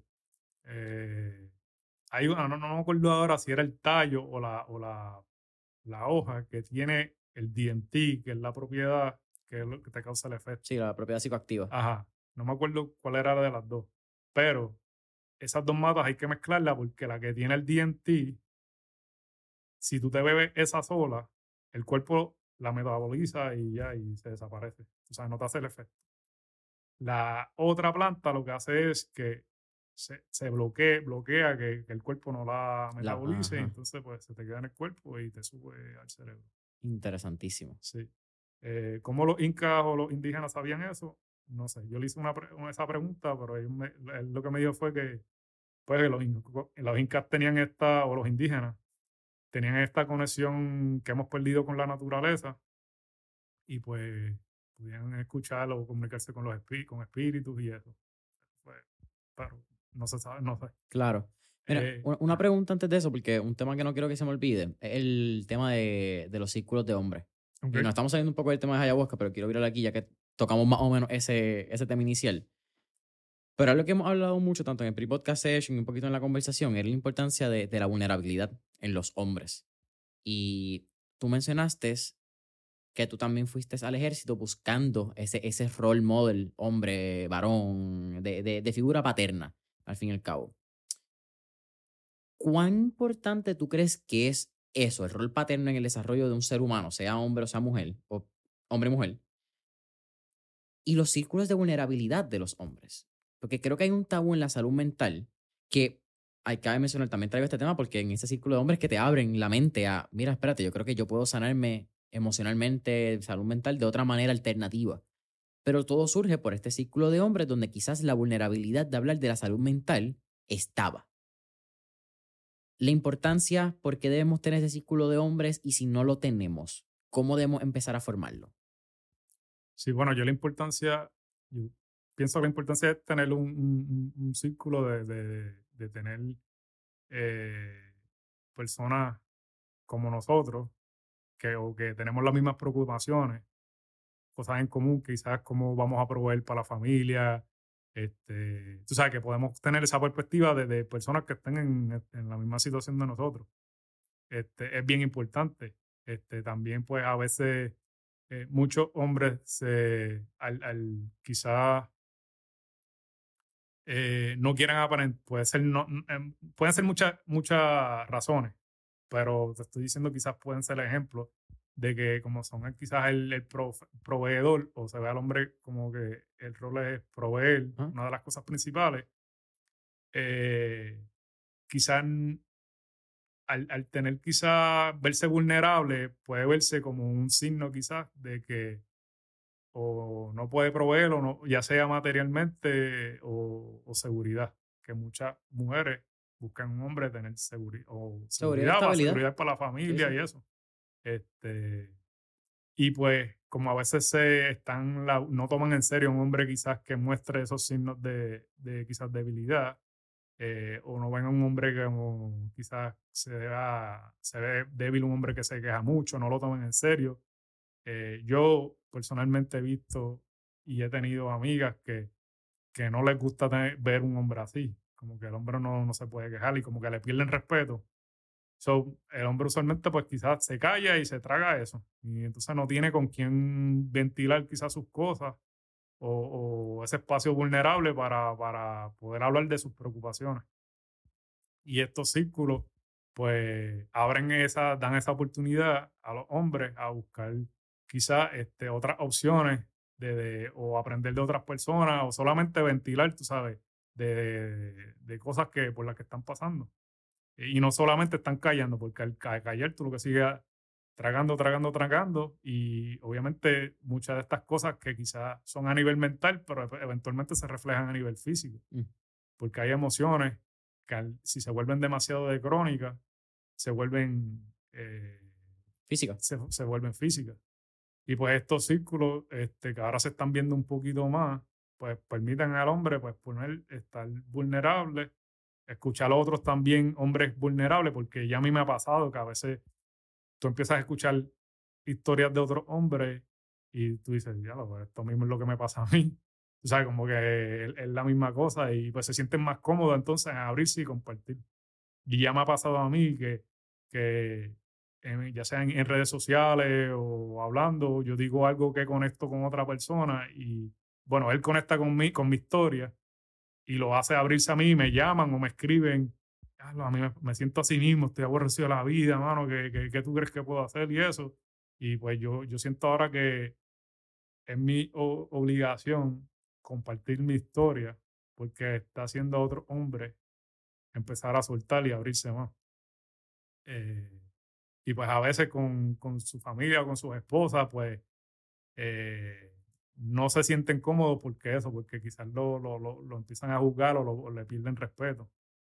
Eh, eso es algo que, que definitivamente eh, yo creo que está cambiando. Hay un shift en, en, en, estos espacios para hombres donde está dando esa oportunidad. yo le exhorto como que a cualquier hombre que, que no tenga miedo, aunque sea aunque no hable en todo el, en todo el evento, lo que sea, este, por lo menos que, que, vayan, porque por lo menos van a escuchar quizás de otras personas, eh, ver que hay esperanza y aprender de, quizás de otros círculos que quizás se acoplen más a la situación particular de, uno, que puedan, tú sabes, como que conectar puntos con, otra, con otros grupos que ofrecen la ayuda que realmente uno necesita. Este, yo creo que, que nada, son necesarios como todos, tú sabes, como que no estamos solos, a veces aunque uno siente que estamos solos, no estamos solos, siempre hay gente que, que está pasado por lo mismo y, ya está cruzó, ya cruzó la, eh, ya vio la luz al, otro lado del túnel. Eh, y, y, pues siempre hay esperanza, o sea, no debemos perder esperanza. Volviendo al tema de la medicina. Tienes este viaje, esta experiencia, bueno, ustedes le llaman viaje, pero la experiencia la ceremonia. Ese es el primer día. Tú haces un segundo día y entiendo que ya regresa y luego hace otra ceremonia. Has tenido varias ceremonias dentro de háblame más que nada de la seriedad de la droga. De llamar la droga por agente externo, pero yo también le amo droga al café. Déjame hacer ese caveat. Porque mucha gente toma café y piensan que el café no es una droga. El café es una droga de siete pares. ¿Entendés? El café es un eh, alternador y hasta regulador emocional, de ansiedad, de un montón de cosas que la gente a veces toma. Piensan que lo consumen porque quieren. Y es una adicción, pienso yo. Habla el que toma dos tazas al día también, déjame aclararlo. Eh, pero es un tema que quizás en los pasados siete, ocho años, yo diría, ha empezado a tomar un poco más de notoriedad. Tanto el tema de la ayahuasca como los hongos, eh, el sapo en México, que creo que también Bogotá, DMT. Se han hecho como que más públicas la experiencia y también se está haciendo estudios, algo muy importante que yo creo que también habla de por qué se está hablando más. Porque cada vez, aunque son drogas reguladas por tipo 1, si no me equivoco, en Estados Unidos, si hay eh, tanto donadores como universidades que están teniendo la capacidad de poder estudiarlas bajo ciertos parámetros y regulaciones. Pero bajo tu perspectiva y tu experiencia, que es lo más importante, ¿cómo se debería hablar de esta droga, de, esta medicina, esta droga, eh, esta sustancia, quizás una palabra correcta? Tanto a nivel de los beneficios que puede tener, pero también la seriedad y los riesgos que tiene tomarla fuera de personas que sean chamanes, que tengan experiencia, porque también hay mucho hippie, como estamos hablando, mucha persona que está eh, proliferando este uso de estas sustancias como si fuesen el alcohol, mano. Vamos a ponerlo de esa manera, que el alcohol sigue siendo una droga que para mí está al garete, es la única droga que normalizamos el uso en Estados Unidos y en el mundo. Pero es como si, ah, pues dale, vamos a ir un viaje y nos vamos este día y nos tomamos estos hongos, nos damos esta gota de ácido, vamos allí y hacemos ayahuasca. Eh, ¿Cuáles son los ricos que tú ves bajo tu experiencia de este tipo de sustancia y como se está hablando en los medios hoy en día? Bueno, eh, esta medicina es sumamente seria. Eh, lo que, en mi experiencia, cada, como dije ahorita, la medicina te da lo que lo que ella sabe, lo que ella entiende que tú necesitas, no lo que tú quieres. Si tú puedes tener una expectativa y la medicina puede ser, no, hay que bregar con esto. ¿Eso fue tu caso? Sí, bueno, sí, y Quizás al principio. Bueno, bueno, tuve parte de lo que yo buscaba, pero no como me lo esperaba. Y la segunda vez que lo hice, cuando lo hice en México, mucho más de lo que esperaba. Eh, la parte de la preparación es bien importante. Antes de tener un especialista, ya sea un psicólogo preparado en ese tipo de tratamiento, hay que hacer una dieta. Básicamente es vegana o puede ser vegetariana, pero hay que eliminar cebolla, ajo, eh, sal, azúcar, eh, varios, hay varias cosas hay que, hay que eliminar.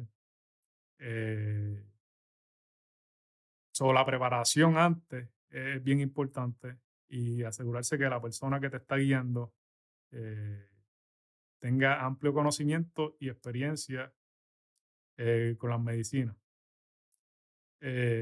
porque eh, puede ser que lo que ocurra cuando tengas la medicina te, cree cierto grado de confusión con la vida, con, con todo. Eh, como pueden pasar cosas que tú ves, las cosas que más felices que te hagan, puede ser del otro lado, puede ser algo que tú percibas, porque a mí me pasó en la última ceremonia que yo tuve. Fue todo lo contrario, fue todo bien oscuro, un miedo que yo nunca había sentido miedo, eh, pensamientos intrusos, visiones bien oscuras, eh, que se puede considerar un bad trip, pero realmente es que todos tenemos cosas oscuras en nuestra cabeza y eso te, lo abre, tú sabes, y te trae a la superficie todo eso que quizás no queremos bregar. Y muchas de estas cosas, aunque sean simbólicas, pero eh, es, por, algo, tú sabes, que te está revelando esto y te está diciendo, Mara, esto es lo que tienes que bregar. Pero es como que puede ser bien oscura la experiencia y entonces si no tienes ese grupo de, de apoyo, eh, de especialistas en eso, tú puedes sentir que te, te fuiste, te quedaste loco o, o algo así. Entonces, hay que saber tener eh, personas especializadas para, para tú manejar en el caso que ese fuera el caso particular que, de lo que te pasa. Si no me equivoco, es durante tu primera ceremonia o tu segunda, me corriges, que entra la respiración. ¿Cómo fue ese proceso? Porque fue la segunda. La segunda. Porque entiendo entonces que de ahí sale quizás verla un poco más el tema original que íbamos a hablar de lo, bueno, tema original que yo pensaba que íbamos a hablar que el Wim Hof Method, pero la medicina, entre comillas, ¿verdad? Pero te habla y te dice que a través de la respiración tú vas a poder sanar a ti, vas a poder sanar a otros. Una vez sucede eso, ¿cómo fue tu introspección de ese mensaje y cómo entonces comienza tu aventura a formalizar quizás un poco más toda esta estructura para tu poder convertirte en instructor, hiciste XPT, lo hablamos ahorita con Larry Hamilton, sale Wim Hof, eh, ¿Cómo llega esta curiosidad? Porque una cosa es que la medicina te hable y otra cosa es que tú cojas el mensaje de la medicina y lo y actually hagas algo con ella. Sí, eh, pues cuando en, esa segunda ceremonia, fue en la segunda ceremonia, eh, no me acuerdo exactamente qué parte de la ceremonia porque uno no tiene sentido de tiempo.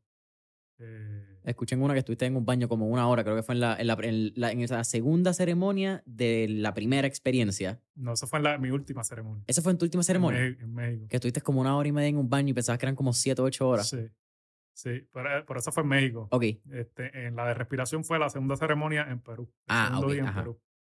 entonces, nada, yo empecé a. Como que la medicina me empezó a hacer respiraciones profundas, pero. Eh, bueno, diferentes patrones. A veces era por la nariz solamente, otras veces eran por la boca solamente, a veces era una combinación. Lento, rápido. Eh, eh, habían a veces que de la manera que yo respiraba era como que parecía como que bien primitivo, no sé, la, forma que se me que yo exhalaba y la mandíbula se me movía era como que normal y, y, cuando uno tiene la medicina uno está consciente de todo lo que está pasando, pero no uno no está controlando lo que está pasando. So, hay cosas que pasan involuntarias. Es la medicina bregando contigo. Y la ayahuasca, especialmente, le dicen la, bueno, le dicen la planta madre o también la planta abuela. Tiene, que es como la, si hubiera una jerarquía, pues la, la, la jefa, la, la más alta de todas. Porque tiene un aspecto espiritual que las demás no tienen. Eh, hay muchas que tú puedes ver siluetas de animales, color o algo, pero hay una parte espiritual que la ayahuasca tiene que las demás no tienen. Eh, Creo que también el respeto ancestral que tiene la, la medicina. una medicina que viene de,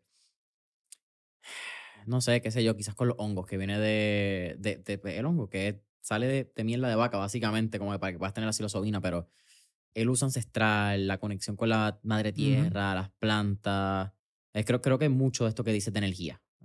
Sí, entonces, nada, pues hubo una parte, una fase de, de, la, de, la, de la ceremonia donde pues yo empecé a hacer diferentes respiraciones y, y como que yo estoy consciente de todo lo que está pasando sobre la medicina. Es como si la medicina estuviera en el, en el, la, eh, yo fuera el pasajero del vehículo y la medicina es la que está conduciendo. Eso tú estás como que eh, dejando a ver dónde te lleva. Eh, y entonces en esta respiración yo me siento como que bien primitivo y me acordé en un momento, yo me reía donde, durante la ceremonia, donde esa parte, porque yo me sentía como, como un ape.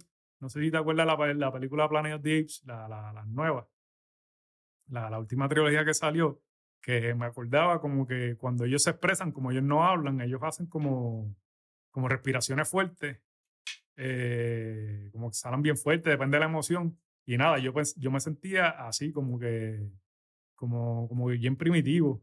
Y yo había escuchado antes de Breathwork, eh, porque para alto rendimiento, para entrenar al atleta. Y, pues yo sabía que, que, que sabía un poquito, pero no mucho, y yo sentía, yo decía, bueno, si esto es respirar, ¿qué tanto efecto va a tener en el cuerpo?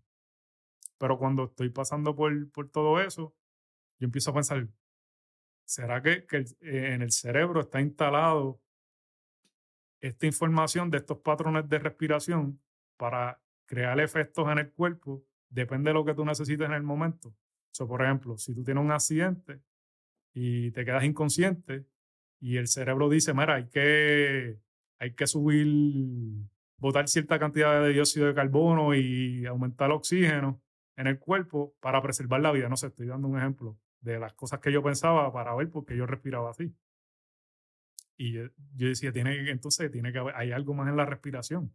Y ahí, ahí yo siento un mensaje, no que escuché ni, ni nada, fue que yo sentí el mensaje. No sé cómo explicártelo porque muchas de estas cosas son místicas y es bien difícil de explicarlo. Sí, no, y lo loco es que eso es tu percepción de la experiencia. Eh, yo creo que mucha gente tiene esta nota que dicen, ¿y cómo tú sabes si eso es cierto? Bueno, lo que pasa es que tú tampoco, cuando tú la experiencia, tú tampoco sabes qué fue táctico, como que tacto, experiencia, visiones, mensajes, te hablaron, porque todo una vivencia. es, bien, es bien loco porque la gente quiere como que debunk, como que buscar las mentiras. Sí, sí porque tiene que buscar algo específico y es que no, no se puede decir, tú tienes que tratarla y te vas a dar cuenta que es algo que no se puede explicar. Eh, entonces, pues yo siento el mensaje que él dice, el poder, está el poder está en tu respiración y esto es lo que tú vas a utilizar para sanarte y es lo que vas a utilizar para ayudar a otros a sanar. Y nada, eh, eh, me estoy hablando un poquito, un cantito nada más de la experiencia, pasaron muchas cosas más. pero nada, después de esta experiencia en Perú, la, la depresión desapareció.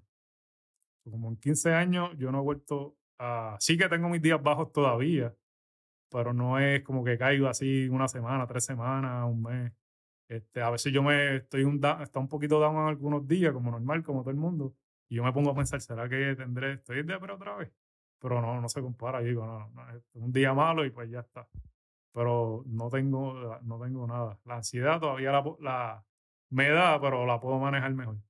Nada, entonces pues después de esta experiencia, eh, me creció como con hambre en conocer más sobre eh, respiración y, y, empecé a leer libros, este, empecé a buscar, eh, quería entender por qué yo respiré de esa manera eh, durante la, la ceremonia. Y, y nada, y entonces encontré muchas cosas que se me empezaron a, como que no se me hacía coincidencia. Por ejemplo, la, la, la palabra espíritu, la raíz en latín es expirare. Y expirare significa eh, aliento o respiración. Eh, en hebreo y en griego, también eh, la palabra espíritu significa aliento o respiración. la palabra inspiración, la raíz en latín es inspirare y significa lo mismo, aliento respiración. La Biblia en la creación del hombre eh, dice que Dios sopló en la nariz y se volvió un, el hombre cogió vida, se volvió un alma viviente. hay muchas relaciones en diferentes lenguajes entre lo que, en, que coinciden que la, palabra espíritu eh, está ligada con la respiración, que básicamente es sinónimo. Eh, la respiración o el sistema, eh, la respiración es el único eh, sistema del cuerpo que puede ser voluntario o involuntario. Si quieres controlar tu respiración, piensas en la respiración y respiras como quieras. Si no, no tienes que pensar y el cuerpo sigue respirando. Más ningún sistema del cuerpo es así, es autónomo, tú sabes, o, controlado. Eh, la respiración tú la puedes eh, tú puedes cambiar tu estado mental. si, si estás muy estresado, muy, muy ansioso, puedes bajarle y entrar en una zona de calma.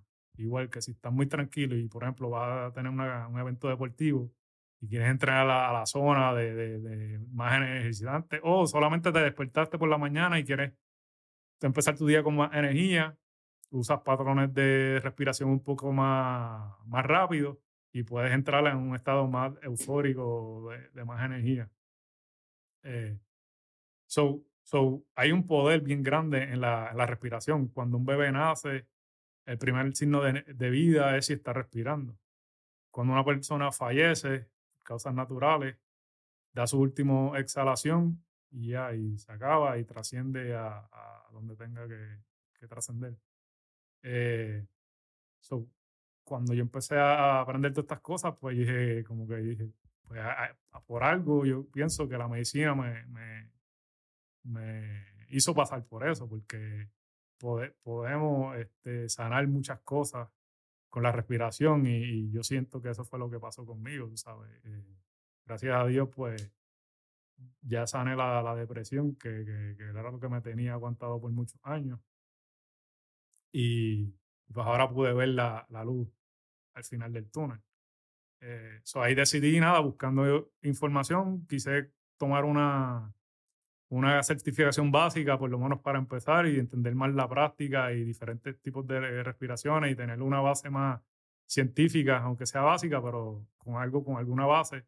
Y pues me topé con XPD y, y yo hace tiempo ahí yo lo había visto y estaba loco por ir allá. Yo creo que cayó perfecto porque eh, ellos son eh, lo que ellos ofrecen, pues como que, lo son como que muchas de mis pasiones, estar en la naturaleza, hacer cosas extremas. Este, y pues como que hice un match bien brutal. Después fui para allá y estuve un tiempo con, con, con ellos, con Lerdy y con Gaby, está aprendiendo entrenamiento bajo el agua y más sobre respiración y otras cositas. Eh, entonces ahí me topé también con, con entonces el método Wim Hof. ¿Te identificaste con Wim? con la historia de él? Eh, de la muerte de su, de su esposa. Depresión, ansiedad, cómo manejar el periodo. No, eh, a mí entendí muchas de las cosas de que, por las que pasó, que quizás eran similares, pero, no pero como, era diferente, sí, como era diferente, pues no, porque a, mí yo creo que yo usualmente conecto cuando con una persona que de la pérdida del padre. Claro. No tener eso usualmente como que eh, con esto. Este, pero lo que sí me llamó la atención de, de Wim Hof o del método es eh, la reconectar con la naturaleza. Porque estamos, y eso fue algo que también cuando yo estuve en, en que algo que yo gané con esta ceremonia, con las dos que he hecho eh, de ayahuasca, es que me, me, trajo natural una reconexión con la naturaleza que yo nunca había sentido ni nada. Por ejemplo, eh, a veces a mí se han aparecido animales que cuando se me aparecen yo siento que están ahí por un propósito. No es como que fui, no es siempre. O sea, no es que vi un perro, ah, me está diciendo algo. Sí, no, pero escuché la historia del de Saltamonte en la guagua. Exacto. Este, yo estuve, bueno, antes, como una o dos semanas antes de eso, yo estaba construyendo el sauna que, que tengo de mi negocio. Y en, un día se apareció, se me trepó en la rampa del trailer donde está el sauna un saltamonte. Y pues para ese día, pues para mí fue random, como que no le presté atención. Pero la semana después que yo fui a comprar una pico, yo, yo hago una, cuando voy a comprarla, yo hago una oración de camino y digo, Dios, este, permite, manifiéstate de la forma que tú quieras para dejarme saber la guagua que tú tienes para mí. Y yo quiero conseguir una guagua que yo pueda ayudar a mi familia y pueda ayudar a mi comunidad y que me ayude a prosperar. Y nada, lo dejé ahí. Eh, eh, ese día no conseguí una guagua, pero el, otro día fui a ver otra y yo estoy guiando por una avenida. Yo no estaba ni en el campo. Estoy guiando una avenida, probando la guagua y de la nada sale un saltamonte y se, se aterriza en el windshield. Y yo me quedé pensando, ¿será, será esto como una, una señal? No sé, porque... ¿Cuáles son las probabilidades de que en una avenida en Florida aparezca un saltamonte en, en, cristal? Exacto. Y, y, nada, y terminé comprándola. Pero no sé si fue una señal, pero como que no se me hizo casualidad. Este, como uno o dos días después estoy manejando y estoy en una luz parada y se me cruz, bueno, en la, era una intersección de, de, la parte de la derecha, la calle que cruzaba, hay una guagua blanca que yo la veo, pero no le estoy prestando atención. Y cuando se, me, pasaba por el frente, la guagua decía Grasshopper Landscaping. Y era así como que la imagen de un saltamonte o un saltamonte se me, se me apareció como en un periodo de tres semanas, como que constante. Este, hubo otra vez, yo estoy en, un árbol, me senté en un árbol a meditar y yo siento algo que se me trepa por la pierna, como que algo caminándome por la pierna. Y dije, pues, no quería abrir los ojos porque estoy pues conectado, tú sabes, en la meditación. Pero tuve que abrirlo y cuando veo era como, como una oruga, uno, era una oruga que me está caminando y yo la cojo con la mano, juego con ella y la pongo en el piso. Cierro los ojos, sigo meditando y vuelve y se me trepa. Y como que yo, como que, ¿qué me, como que me quieres decir? O no sé. Eh, otro día fue, iba por una reunión y cuando llego a la reunión me dicen, tienes una mariposa en el cuello. Y. Y tenía una mariposa aquí trepada en el cuello, que ni la sentía. Y yo la cogí, como que la puse así en la mesa. Y ella se quedó ahí. Como se terminó la reunión, la cogí otra vez, me la llevo afuera y la puse en un árbol. Pero sí, cosas así, este, a veces estoy mirando en un punto específico y sale o una mariposa o un. En mi balconcito vienen cardinales. Mm. Pero viene, o viene un pajarito algo así. Y exactamente en el punto donde yo estoy mirando se para que son cosas eh, particulares que a veces, no sé, pienso que, y, busco el significado rápido espiritual de ese animal y a veces son cosas que, que digo, como que esto mismo me está pasando. No sé, eh, a veces estoy corriendo bicicleta o corriendo normal en una, una área de mucha vegetación y, y lo, me pongo sentimental, no sé, veo los árboles y la grandeza de la naturaleza y como que me, se me aguan los ojos. Esa, esa conexión con, con, la naturaleza antes yo no la tenía y eso es algo que, que me empezó después de, de, esta ceremonia y entonces cuando empiezo a aprender del método Winghoff, pues es una de las cosas que, que empiezo a, a, aprender de él, que, que, muchas cosas que él habla de, tenemos que volver a la naturaleza, porque no, no tenemos muchas distracciones, muchas cosas que, que nos alejan de la naturaleza y por ende muchas enfermedades, ya sea especialmente de salud mental. Este, y es por eso, por estar tan distraído en, en trabajo, en el celular, eh, pues perdemos, perdemos, mm, tú sabes que no sé si has visto videos en YouTube que hay animales que va a pasar un terremoto y ya como cinco minutos antes o tres minutos antes ya ellos están corriendo. Este, y estos animales, este, pues ellos, como ellos tienen esa conexión, pues eh, ya, ellos, ya saben, sienten lo que va a pasar. Antes los indígenas tenían como que ese, no es un poder, pero tenían esa conexión de, de escuchar cosas o sentir la tierra, este, ver el movimiento de las estrellas, eh, porque tenían esa constante conexión. Eh, y es algo que nosotros, pues, por tanta la industrialización y tantas cosas modernas que, que, no lo tenemos, pero ¿qué pasa? Que, que lo que es la respiración y el frío eso nos, trae otra vez a, la, a, a, nuestro eh, vida primitiva, lo que éramos antes. O sea, por ejemplo, el, frío, el frío eh, nos hace otra vez enfocarnos en nuestro interior y respirar. Lo primero que va a hacer es despertar la respiración eh, y, no, y el sistema simpático. y tenemos que entonces utilizar la respiración para cambiar del sistema simpático, que es la respuesta de estrés, al parasimpático, que es la respuesta de calma y relajación del cuerpo. Eh, y, y, como tenemos tantas comodidades, por ejemplo, si hace calor, ponemos el aire, si hace frío, nos ponemos un jacket, eh, si tenemos hambre, abrimos la nevera y comemos rápido, y antes el hombre primitivo no era así, el, hombre primitivo tenía que caminar millas y subir montañas para ver si puede cazar. Y si no, si no cazaba, no puede comer en varios días otra vez. Eh, y si cazaba, tenía que volver para atrás cargando todo eso. Y el, cuerpo estaba en constante estrés. Entonces, pues no, no, tú sabes, el cuerpo estaba más, más preparado para, para trabajar con estos estresores y ahora no, ahora cogemos viene una pandemia o cualquier virus o cualquier cosa y nos enfermamos y estamos una semana con fiebre, tú sabes. O, tú sabes, o tenemos que hospitalizarnos, lo que, eh, lo, que sea. Y con, esta, eh, con estas prácticas, pues estamos llevando, un, especialmente con el frío, estamos llevando el, cuerpo a un extremo que lo que hace es ya eso, esos mecanismos que tenemos en el cuerpo, porque eso está en el chip todavía. Lo que pasa es que no hay nada que los estimule. Hablamos de los privilegios, de quizás las cosas que ya damos por sentado porque la modernidad nos ha dado. No tenemos estos estresores, como tú dices, primitivos de salir a cazar. Cazar y tener que cargar otras cosas, bregar con el frío, bregar con... Bueno, una de las cosas más primitivas yo creo es bregar con los peligros de la familia. Antes el peligro eran otras tribus, eran otros animales, uno estaba en constante estrés.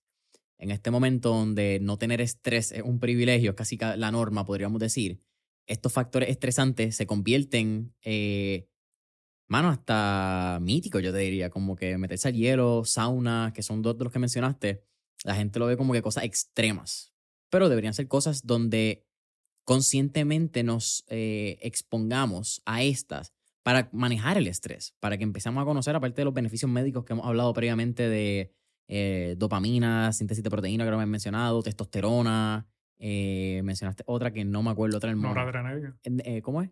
Noradrenalina. Noradrenalina, esa, esa la voy a tener que apuntar porque esa no me voy a acordar. Mm. Si miramos esto como algo extremo, como algo que nosotros no aguantamos quizás cuando nos metemos a la playa porque somos friolentos, porque no aguantamos bien el frío, no aguantamos bien los cambios de temperatura. ¿Cuál es quizás la manera más eficiente para que las personas puedan empezar a introducirse en este tipo de prácticas y también continuarlas, porque creo que no todos en Puerto Rico vamos a tener acceso a un plunge, vamos a tener acceso a quizás una tina de hielo. Así es, ¿cómo podríamos quizás obtener estos beneficios? No solamente los médicos, ¿verdad? Que sea la dopamina y etcétera, pero que también sea quizás en la parte de la alerta, la parte de retarte, etcétera. ¿Cómo tú les recomendarías tanto la introducción y la continuidad de este tipo de práctica? Sí, bueno, eh, para empezar, para principiantes, eh, la, la, forma más fácil sería duchas de hielo, pero realmente en Puerto Rico, perdón, duchas de agua fría. Pero en Puerto Rico no va a haber ducha fría. Y si hay ducha fría, en verdad es... ¿Cómo, ¿Cuánto tú crees que sale? ¿Como a 60? ¿65? No, yo no creo. Mm, bueno, puede ser, pero en verdad no sé, nunca lo he medido, no te quiero decir un número. Pero no es suficiente frío para causar un estímulo, eh, uno de estos estímulos sabes, para estimular el cuerpo para uno de estos beneficios. Eh, otras opciones, eh, dos de dos galones de agua, eh, lo pones por la noche en la nevera y cuando te levantas, te lo echas por encima. quizás el efecto no va a ser el mismo, pero es mejor que nada. por ejemplo, para el estrés, una de las cosas importantes es activar el nervio vago. El nervio vago es uno de los nervios principales del sistema parasimpático, que es el estado de relajación y digestión. Una de las formas que podemos estimular este nervio es a través de respiraciones lentas, especialmente exhalaciones largas y lentas. Otra forma es cantando, otra cosa es eh, sonriendo, eh, y el frío es una de las formas. Y para el frío, pues con solamente tenemos receptores en las manos, en los pies y en, el rostro. So, con meter las manos, ahora sí, eso, eso sí estamos buscando, como estamos muy estresados, ansiosos y estamos buscando como que un poquito de relajación. Eh, quizás no, no he leído los estudios si tiene algún efecto al nivel de liberación de dopamina o efectos un poquito más, más, más, más fuertes, porque como la, la exposición en este caso del frío es un poquito más limitada, no sé, qué, no sé qué tan fuerte sea el impacto, pero sí se ha visto para la, activación del nervio vago, meter las aguas un minuto en agua fría o los pies, llenar un, agua en un cubo de mapear o lo que sea y de meter las manos. Eh, también agua fría en la cara, someter la, la cara como 30 segundos en, un bucket de, o un plato hondo.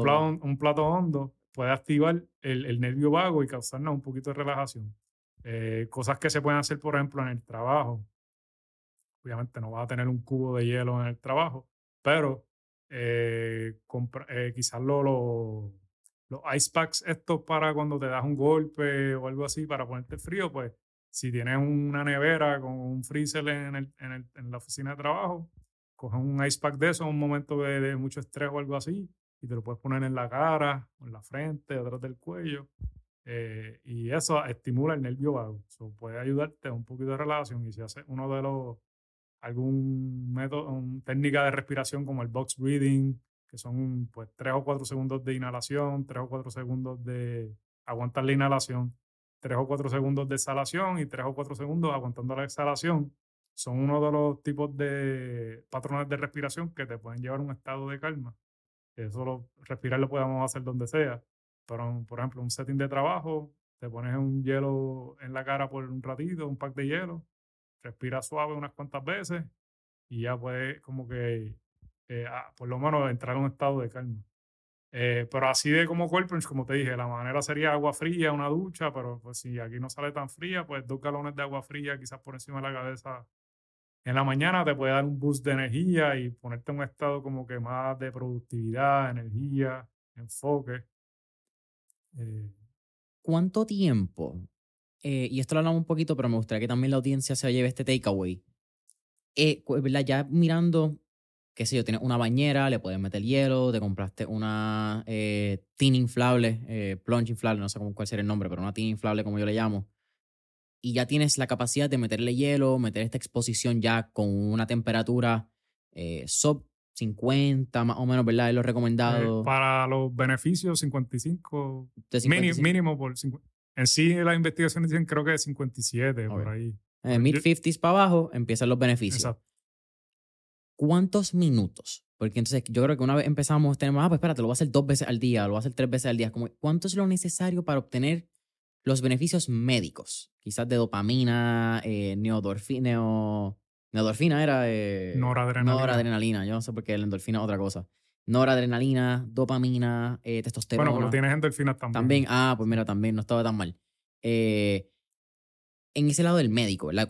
Para esos beneficios, ¿cuánto es lo recomendado? Y cuánto después de eso, pues quizás es pérdida de tiempo, cuánto es simplemente más awareness, resistencia al frío, que es fuera de lo que hablamos. Sí, este, y serían más, eh, no tanto beneficios médicos, es salud en ah. general. Eh, eh, de dos a tres minutos es, un tiempo donde hay un pico bastante alto en los beneficios.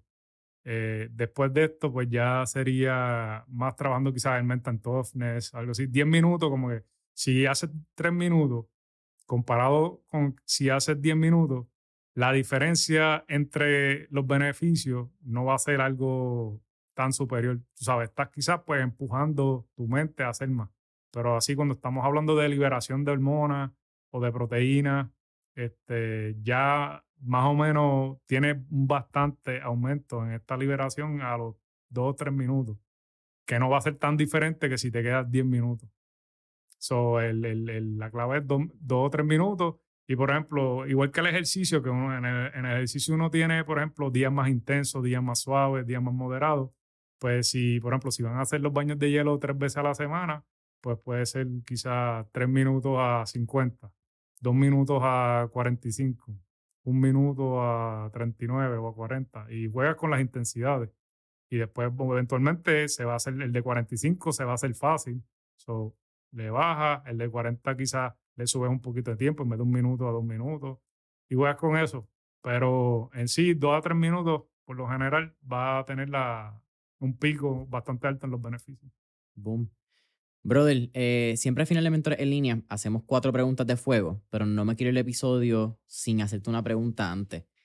Hablamos un poco de tu background y hablamos un poco de que, aunque sí habías cumplido muchas metas, había muchos periodos oscuros en tu vida y encontré esta foto en Google. Eh, me pareció bien interesante. Esto fue 2015. Estoy entrando a los Mariners, a la organización. Eh, la foto va a estar compartida en el episodio. Pero si tú pudieras decirle algo a esa Irán, ¿qué sería? Este, lo mejor está por venir. Bien. So, una de las cosas, fíjate, que no, no, no mencioné es cuando yo fui a la academia de, de, de Wim Hof para el programa para la certificación. Uno de los días, yo creo que fue el segundo o el tercero, en las respiraciones, eh, yo estoy respirando y cuando hacemos la, la, que tenemos que aguantar la respiración por mucho tiempo, que uno entra en un estado meditativo en, esa, en esas partes. Unos estados bien raros a veces. Ajá, yo, yo tuve una visión de cuando el día que mi papá falleció, que cuando mi mamá me lo dice, yo me fui a, yo, lo, yo me quedé tranquilo, pero me fui a mi cuarto y me metí debajo de la cama a llorar. Y como estuve ahí como 20 o 30 minutos, Y mi mamá después me está buscando dónde está Irán, porque había mucha gente en la casa, habían familiares y habían visitas, que eran amistades de la familia. Y yo, yo, yo estaba ahí llorando y mi mamá me estaba buscando, pero yo no decía nada. Yo me quedé ahí llorando hasta que parece que ella me, me oyó, a lo mejor me vio un brazo o algo así. Y miró para abajo y me vio y me, me recogió. Y ahí me abrazó y para que yo me desahogara llorando. Y en ese día cuando estaba haciendo la respiración, yo tuve como que una visión, como que me vi, yo me estaba viendo en esa escena debajo de la cama y fue la primera vez que como que yo sentí compasión por mí mismo, que era algo que yo nunca había sentido porque yo siempre he sido como que demasiado de duro conmigo mismo. Y, y, como que yo, la, yo le hablé a mi versión de ocho años, cuando tenía ocho años, y yo le decía eso, como que todo, todo va a estar bien, este, como que tranquilo, it's gonna be okay, you're gonna be okay.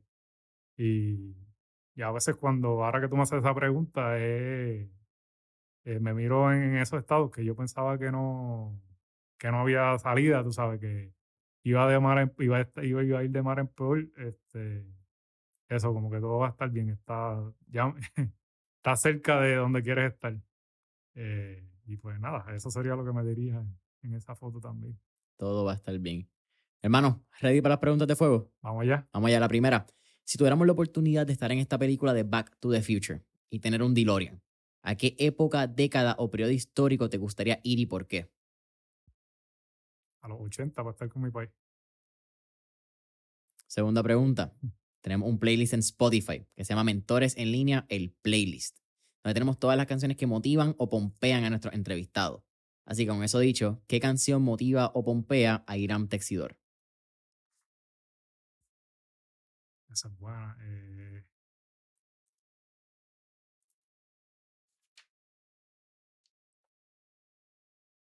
Mm. Ahí me cogiste. Este. Hay una de. no me acuerdo cómo se. Acuerdo cómo se llama el cantante. Se llama Giant. Es como música electrónica. Que dice I am a Giant. Eso se encuentra. Lo ponemos en el playlist. Este, sí. Eh, tranquilo. Tercera pregunta. ¿Qué tres libros les recomendaré a nuestra audiencia? How to Win Friends and Influence People. Ese es básico. Y bueno, para empezar, yo creo que habla del arte de la, de la comunicación este, y cómo que crear mejores relaciones. Eh, y me ha ayudado a mí personalmente mucho. Secrets to Success de Eric Thomas y The Seven Habits of Highly Effective People. Uh. Stephen, Stephen Covey, creo que es, ¿verdad? Interesante. Eres como la. Es como la segunda o tercera persona que lo menciona recientemente. Creo que me toca revisar ese libro pronto. Eh, tercera. Esa es la tercera pregunta. Cuarta pregunta, hermano. ¿Cuál sería tu último tip o recomendación para nuestra audiencia? Eh, saquen, saquen tiempo para respirar, enfocándose, bloquear todas las distracciones y conectar con la respiración. Este, yo creo que entre la vida, como dije ahorita, entre la, la vida de que nacemos y la muerte, en el medio lo que es respiración. Si eso se corta, pues obviamente nos morimos. Y muchos de, de, de, los problemas o, estresores que tenemos eh, es por no, como que por no estar en, esa zona, eh, no enfocarnos en nosotros mismos. ¿Sabes? Estamos, estamos muy distraídos yo creo que estamos, especialmente hoy la sociedad está respondiendo a nivel, eh, por, no respondiendo, reaccionando, reaccionando a las emociones. Y con la, la respiración podemos llegar a un estado donde podemos ver con claridad las cosas y responder en vez de reaccionar adecuadamente. Pum. En un momento donde la sociedad reacciona, la respiración nos ayuda a responder adecuadamente. Más lindo que eso está bien difícil terminarlo, hermano. Eh, tira ahí a la cámara, no solamente promoción de dónde podemos conseguir, eh, sea Primeval Human Performance en Orlando, Florida, talleres que vas a estar dando de Wim Hof en Puerto Rico, eh, tus redes sociales, tira promoción sin pena alguna, mira, como si fuese un anuncio de... de, sí, este, pues me pueden conseguir para aprender más sobre respiración, ya sea el método Wim o otra, otros tipos de prácticas de respiración, o baños de hielo, en Coach Atexidor eh, ya sea en Instagram o Facebook, también Primeval Human Performance en Instagram o Facebook.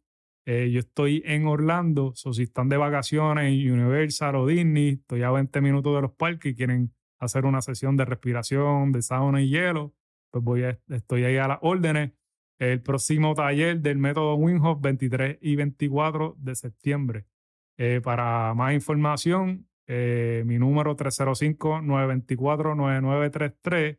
Eh, en este video va a estar mi link de mi Instagram, que también por ahí me pueden conseguir. Boom, familia mentora en línea 23, 24 de septiembre en Puerto Rico. Taller introductorio Wim Hof Method. Yo sé que yo voy a estar allí. Yo sé que muchas amistades mías van a estar allí. Así que la pregunta es, ¿por qué tú no vas a estar allí?